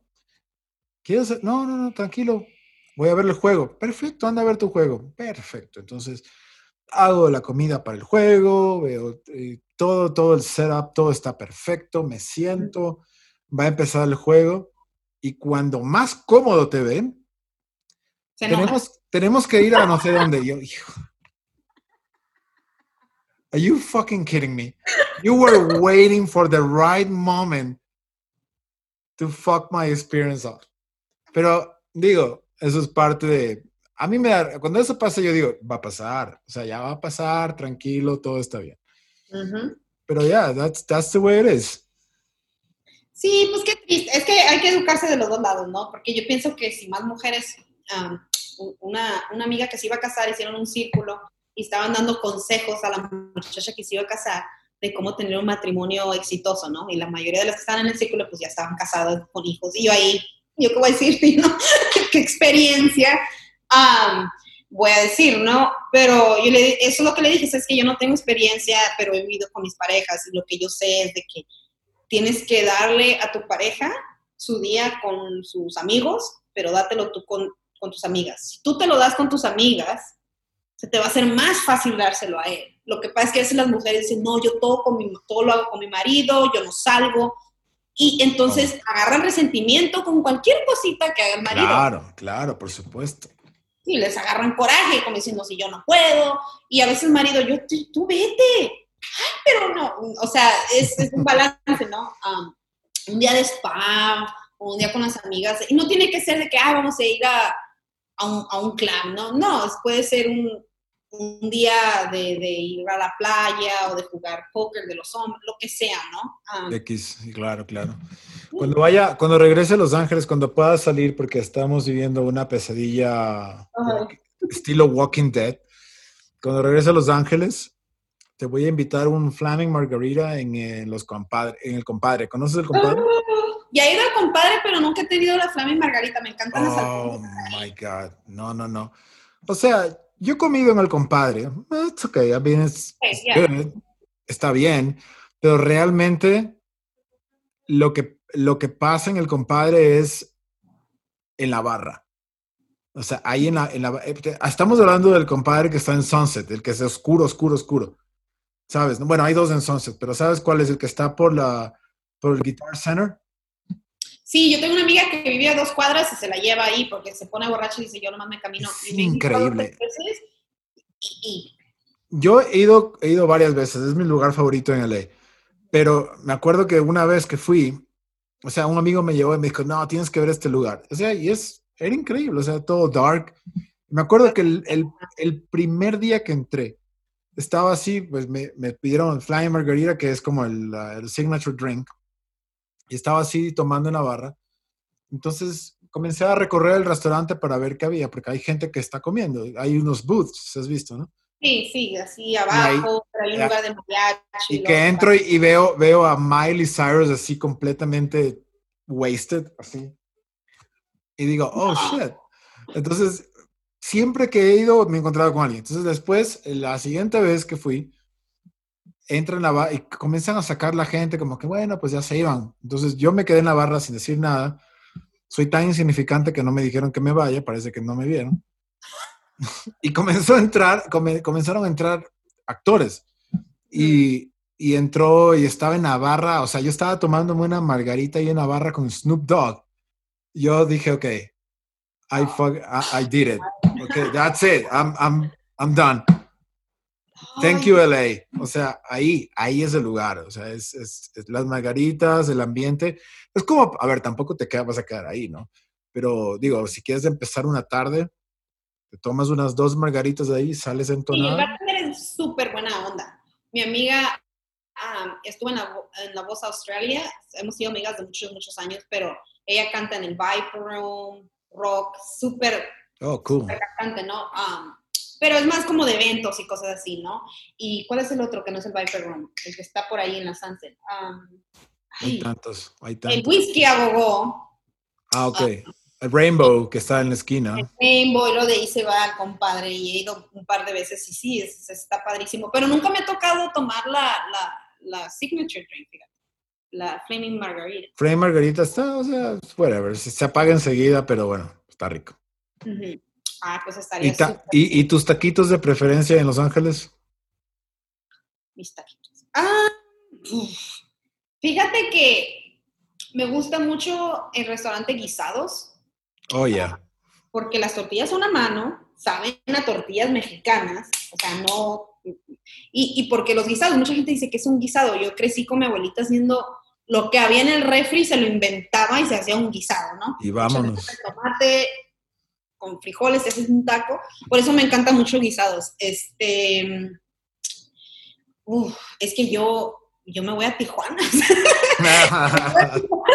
mi, hermana vive en San Diego, me voy y digo, voy a Tijuana a comer unos tacos. En Mexicali, donde yo soy, el marisco y la comida china es lo más bueno, te lo juro que puede comer uno. Y voy como eso, en Ensenada me gusta comer mariscos, hay veces que me gusta irme a comer a otro lado pero en North Hollywood, en Los Ángeles, hay un, como un taco truck, que hay muchos. Lo que pasa es que la mayoría cocinan con aceite y todo está bien grasoso, no lo hacen como con manteca o con, a la parrilla como, como los hacen en Tijuana, ¿no? y hay, un, hay una taquería ahí que es hermano de uno que hace tacos en Tijuana. Y están bien buenos porque saben a tacos de Tijuana. Las mulitas es, en la Victory y la, ay, no me acuerdo, pero bueno, si vienes y son de la Flaming Margarita, luego yo te llevo a comer cosas ahí. Están súper buenos. Ah. O, sea, un, un, plan más extremo podría ser, empezamos con las margaritas en el compadre y después a Tijuana. Ándale. yo, yo, de chica era de que ahora vamos aquí y ahora vamos allá. No, no paraba. Este, aunque últimamente, mm, siéndote honesta, he estado tratando de comer lo menos carne que puedo. No digo que me vaya a ser vegana, no, no, no sé, pero mi, mi meta es 70-30, si no es que 80-20. he estado probando. Sí, yo también, yo también. Recetas veganas y, y, y, te das cuenta que mucha de la comida que tiene carne está rica por los demás ingredientes, no por la Pero qué rica es la carne. La carne es la... Para mí es tan difícil dejarla, o sea, eh, yo también estoy comiendo, como carne una vez por semana. Ah, eso es buenísimo. Ese es el average que tengo, ¿no? Una vez por semana. Y, claro, le, estoy metiendo mucho a la, comida vegana porque, pues, o sea, es lo, es lo, es lo más sano, es lo más, si te das cuenta, toda la porquería de toxinas que tiene la carne, te, fuck. Y a mí, para mí es bien difícil, por ejemplo, el queso y el huevo. Me encanta el huevo, me encanta el queso, todo que tenga queso derretido me, y es, eso es lo que es difícil para mí. Y, pero fíjate que comiendo, comiendo lo puedo sustituir. Ah, eso no me gusta. Y, y, y, hay días que ni se me antoja ya la carne. Pero sí, cuando empiezas a pensar en la comida mexicana o estando en México y decir, ¿cómo no voy a comer? una, birria, una, una birria, Uf. Una birria con limón. Y no, no manches. No manches, güey. es lo más difícil. Pero sí, es, es, es la meta. Mm. Me dije a mí misma, si algún día puedo nada más tener vegano en mi casa, cocinar vegano, y nada más cuando salga de vez en cuando comer carne, estaría bien. Pero cocino steaks bien buenos, entonces, ¿qué hago? Hay, hay claro, hay un, hay un restaurante muy rico en Los Ángeles que se llama Gracias Madre, no sé si has probado. Sí, de hecho es que mi prima es vegana y, me he influenciado mucho con ella. Ah, y ella me ha llevado acá que me visita de Palm Springs, me lleva a todos los spots de LA que ella conoce, veganos, y me he sorprendido. Y ese que dices tú, Increíble. No, aparte, mira, yo tengo una, yo tengo varias adicciones en mi vida, eh, no sé si saludables, pero una de ellas es el mezcal. Amo el mezcal con toda mi pasión y toda mi vida. Lo amo. ¿Solo o mezclado? De todo, pero me gusta solo, o sea, amo, o sea, el mezcal es, y el mezcal yo lo, yo lo descubrí realmente en, en Los Ángeles, o sea, viviendo en Los Ángeles, fui una vez a, un, a una, fui a, en Gracias Madre, de hecho fue, o sea, yo estaba comiendo y me dijeron, no, mezcal, mezcal, y mezcal, o sea, what the fuck. Y come, o sea, pues, tequila, porque era todo lo que yo conocía, el tequila, pero luego me comenzaron a mezcal, me contaron la historia del mezcal, otra onda, otro sabor, el saborcito ese ahumado que, no, no, no. Ajá. Y después me fui a otro restaurante donde hacen supuestamente el mejor mole oaxaqueño que está por el barrio, este, la... ¿No es la Guelaguetza? Ahí, ahí, ahí mismo. Amo ese lugar. El, el, el, que te dan el sampler de moles. Sí, no, no, no, no, no, no. yo, yo, una... yo comiendo, ya no, me, ya no me cabía. No mames, o sea, y ahí tienen una selección de mezcal alucinante. Y ahí fui la primera. Yo realmente fui por, a la Galaguetza porque quería comer eh, los chapulines. Quería oh. probar los chapulines. ahí fui, comí chapulines, mezcal y luego los moles y no jodas. Fui ya cliente fijo de ahí. Está buenísimo ese lugar, sí. Me gustó mucho el sample de moles. yo no, no, era fanática del mole antes, pero no sé, como que le cambia a uno también, ¿no? La, comida que le gusta a, a uno. Y, y, me dicen que Oaxaca el mole es, te caes, o sea, de que es lo más rico. Y y esa es mi otra meta ahorita que obviamente con la cuarentena, es ir a Oaxaca y probar el mole auténtico de, Oaxaca. Bueno, entonces ya tenemos. Empezamos en el compadre, vamos a la Calaguetza y después agarramos el, el, auto y nos vamos para Tijuana. Tijuana y luego pasamos por Puerto Nuevo, por Mariscos. Ahí no conozco.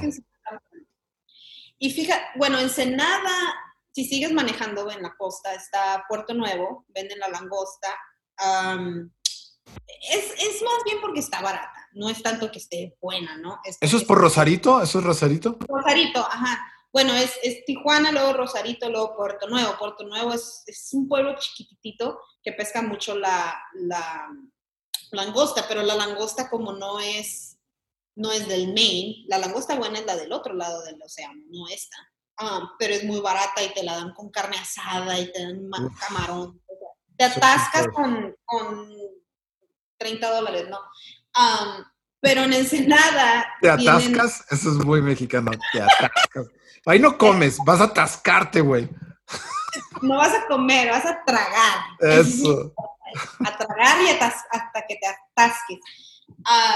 y Ensenada tiene un lugar que no he ido, pero es número dos en todo México, de los mejores restaurantes de, México, de todo el país de México. Número dos. Digo yo, no, tengo que probar esto. Um, so desde ahí a ahí luego ya de ahí a Oaxaca.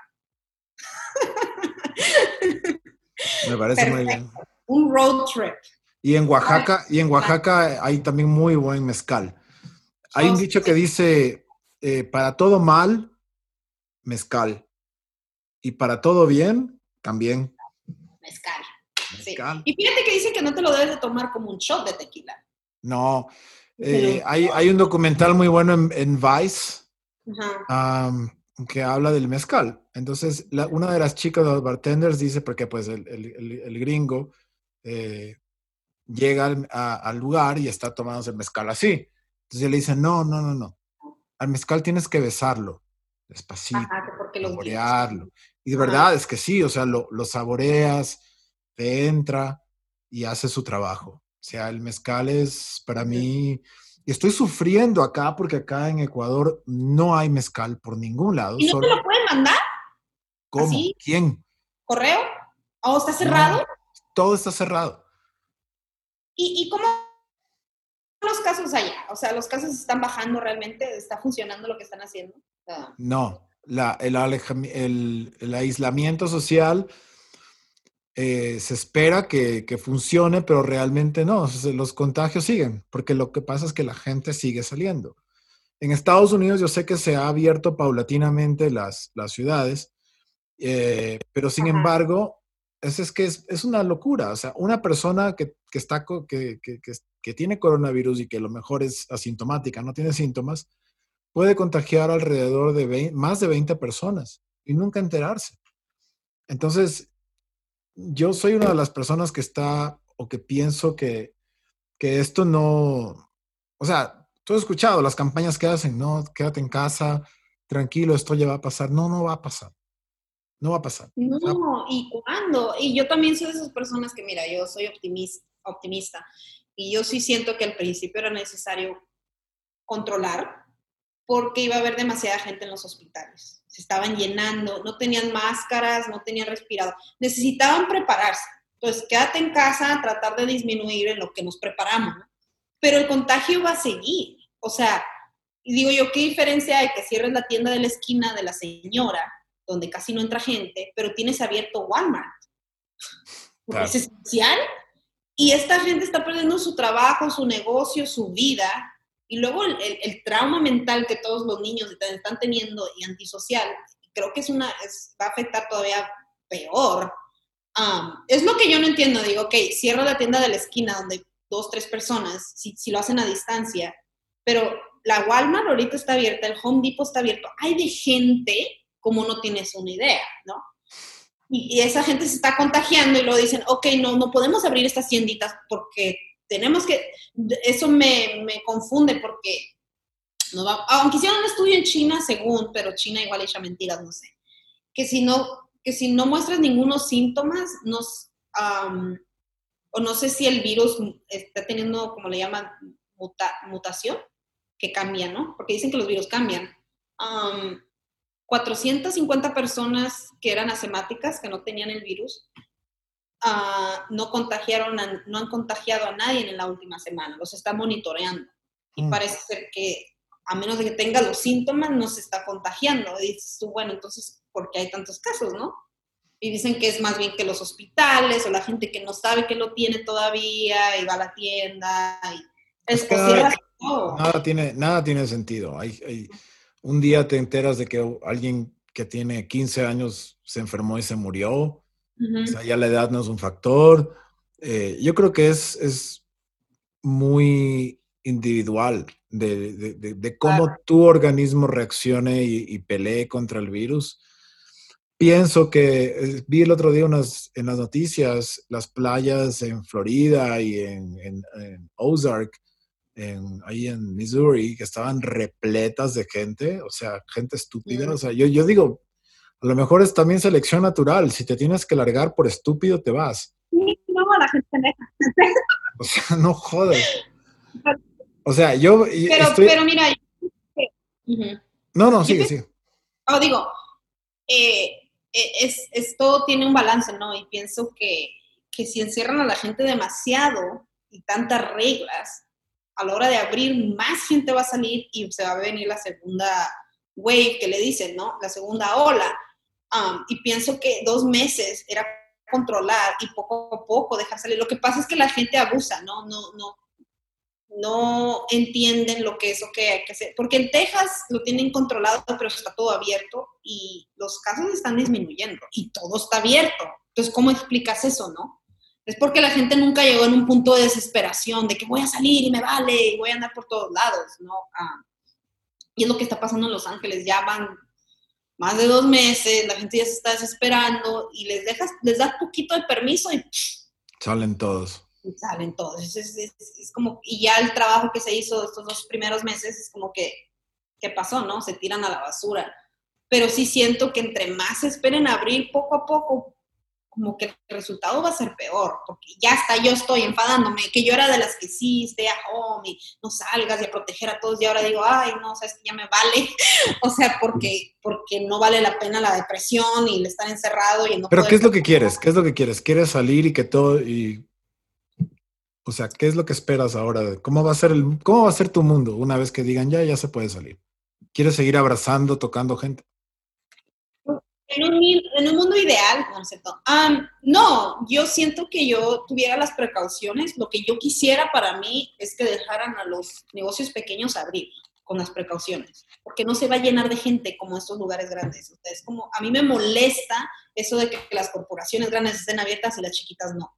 O sea, yo, por ejemplo, este fin de semana aquí fue Holiday, fue el Memorial Day Weekend, por eso había mucha gente afuera. Y en, la Florida había tanta gente en la playa, pero los casos no han, no han subido. Y me molesta cuando dicen, oh, este fin de semana todo el mundo anda afuera, hay muchos más casos, hay miles de miles de casos más. Pero cómo salió la gente, se hizo el examen y le dieron resultados en dos días, eso no es lógico. Yo, yo me hice el examen y tardé, tardaron siete días en darme la respuesta. lo hiciste, lo hiciste. ¿Cómo, cómo, ¿Cómo es? Dicen que es doloroso, ¿no? Fíjate que lo cambiaron y me tocó suerte porque ya, es que antes te metían como un Q-tip ah, en la nariz y me dijo otro, es que aquí no nos tuvimos que hacer todos porque el trabajo está abierto. Pues. Estamos en la escuela, los maestros vienen y van, los estudiantes no hay, pero nos, estamos, nos, teníamos, nos tuvimos que hacer el examen. Ah, y yo me lo hice al último. Ellos se lo hicieron, dice que sentía que le picaban el ojo porque les metían el, el Q-tip hasta adentro y yo así como que le sacaba la vuelta al examen y luego hay teorías, ¿no? De que te lo están poniendo, te están metiendo el coronavirus a, breve, ¿no? Las, las conspiraciones. y cuando yo fui, me dieron un, un Q-tip en un paquete sellado y un tubo como con un líquido sellado en una bolsa y en esa bolsa otra bolsa. y me dijeron que nada más me pusiera el Q-tip en, en el cachete derecho, izquierdo, arriba y abajo que tosiera en el, ahí, que tosiera cinco veces, así cerquitas, así, y luego meterlo al tubo, y el Q-tip estaba largo y tenía una cosita con lo que la podías quebrar. Lo metes y quebras, ya esa parte que tocaste ya no, se, ya no, ya no está dentro del tubo, cierras el tubo, lo, lo, movías y lo echabas a la bolsa y la bolsa a la bolsa. Y ya, tenía tu nombre y todo, ¿no?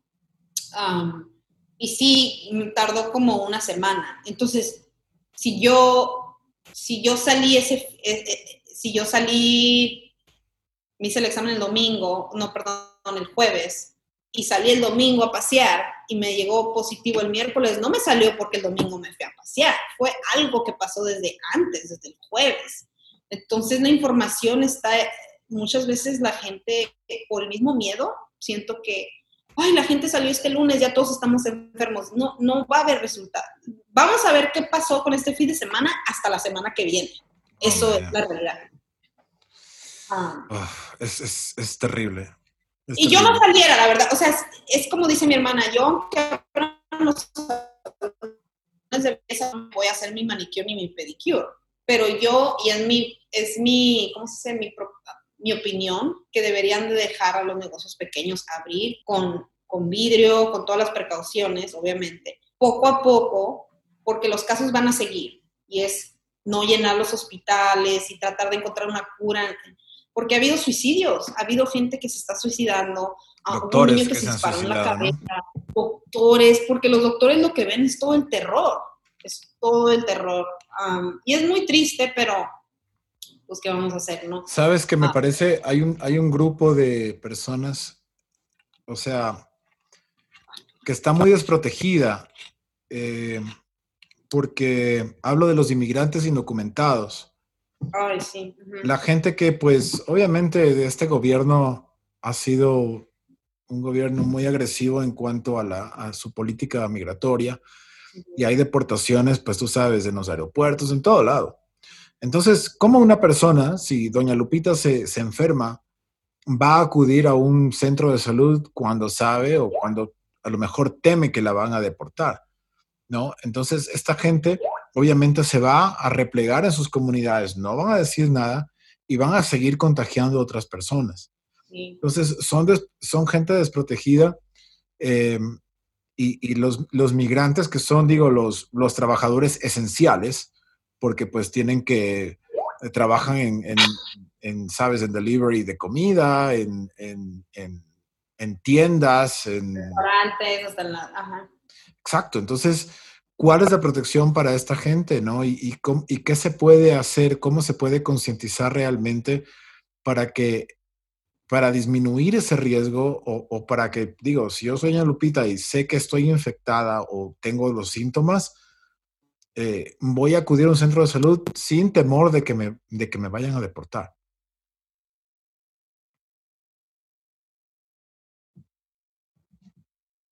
Hola, hola, ¿estás ahí?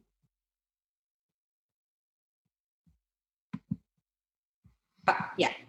Ahí sí. Nos cortamos. Sí, ahora sí. ok. Se me había desconectado ahí el internet. Sí, sí, no te preocupes. Entonces, nada, esa era, esa era mi, mi, mi, preocupación, ¿no? De, de, de, nuestra gente, de la gente que está lastimosamente indocumentada y que tiene que estar pasando eh, esto y, y, y, sabes, no con el temor de, reportar lo que les, lo que les está pasando ah, por, por, por, la por, los, por, el riesgo de deportación, pero también siendo, siendo siendo conscientes de que esto puede ser un, foco más peligroso todavía de contagio, ¿no? Sí, pues afortunadamente por eso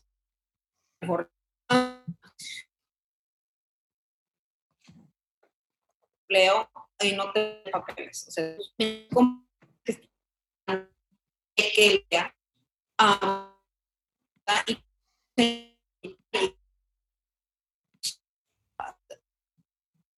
si te sientes mal y te sientes enferma, que no te van a pedir papeles, no te van a pedir nada, que vayas ahí. y, ya se está hablando más de eso, decir cómo los vamos a ayudar. De hecho, querían pasar una ley que eh, los cheques de estímulo que estuvieron dando, que se los dieran a personas que, aunque no tengan seguro, pero si tienen el ITIN number de que están trabajando, les dieran ayuda. No pasó en el Senado, obviamente, porque hay más republicanos. Pero lo que más podemos hacer es nosotros, por ejemplo, hay, en el Internet yo estuve buscando dónde se podía hacer donaciones, aunque fueran pequeñas, para esos centros que están ayudando a la gente sin papeles. Los están ayudando con comida, puedes llevar también latas, lo que sea, y, los, y los protegen de que, de que no los vayan a, a deportar. Y son clínicas, clínicas pequeñas donde están aceptando a gente indocumentada para el coronavirus. Claro, ahí no les están ofreciendo, o sea, el gobierno no está dando ni máscaras ni ventiladores, todo es con donaciones de dinero. Dicen que si tú tienes máscaras médicas, que, que uses la de tela y que dones esas. Y, lo bueno es que hay mucha ayuda humanitaria en los, en los, en, los Ángeles, hay mucho apoyo ah, comunitario, no es suficiente obviamente y es triste, porque también hay gente que, o sea, los niños que dejaron en, las, en, la border ahí, que, no, que se están enfermando y nadie los está atendiendo, y es como decir, ah, pues que se mueran, de todos modos íbamos a, los íbamos a sacar. Y ni siquiera México, porque también hay que, hay que ser realistas, México no es decir, ¿dónde están estas personas? Tráiganlos para acá, aquí los atendemos, la gente no sabe ni qué hacer, obviamente no se quieren salir de los Estados Unidos porque luego como entran, no, es, es, es así, es muy triste, es muy, es muy triste. Pero ojalá que, ojalá que, bueno, es que no va a desaparecer, ¿verdad? El virus.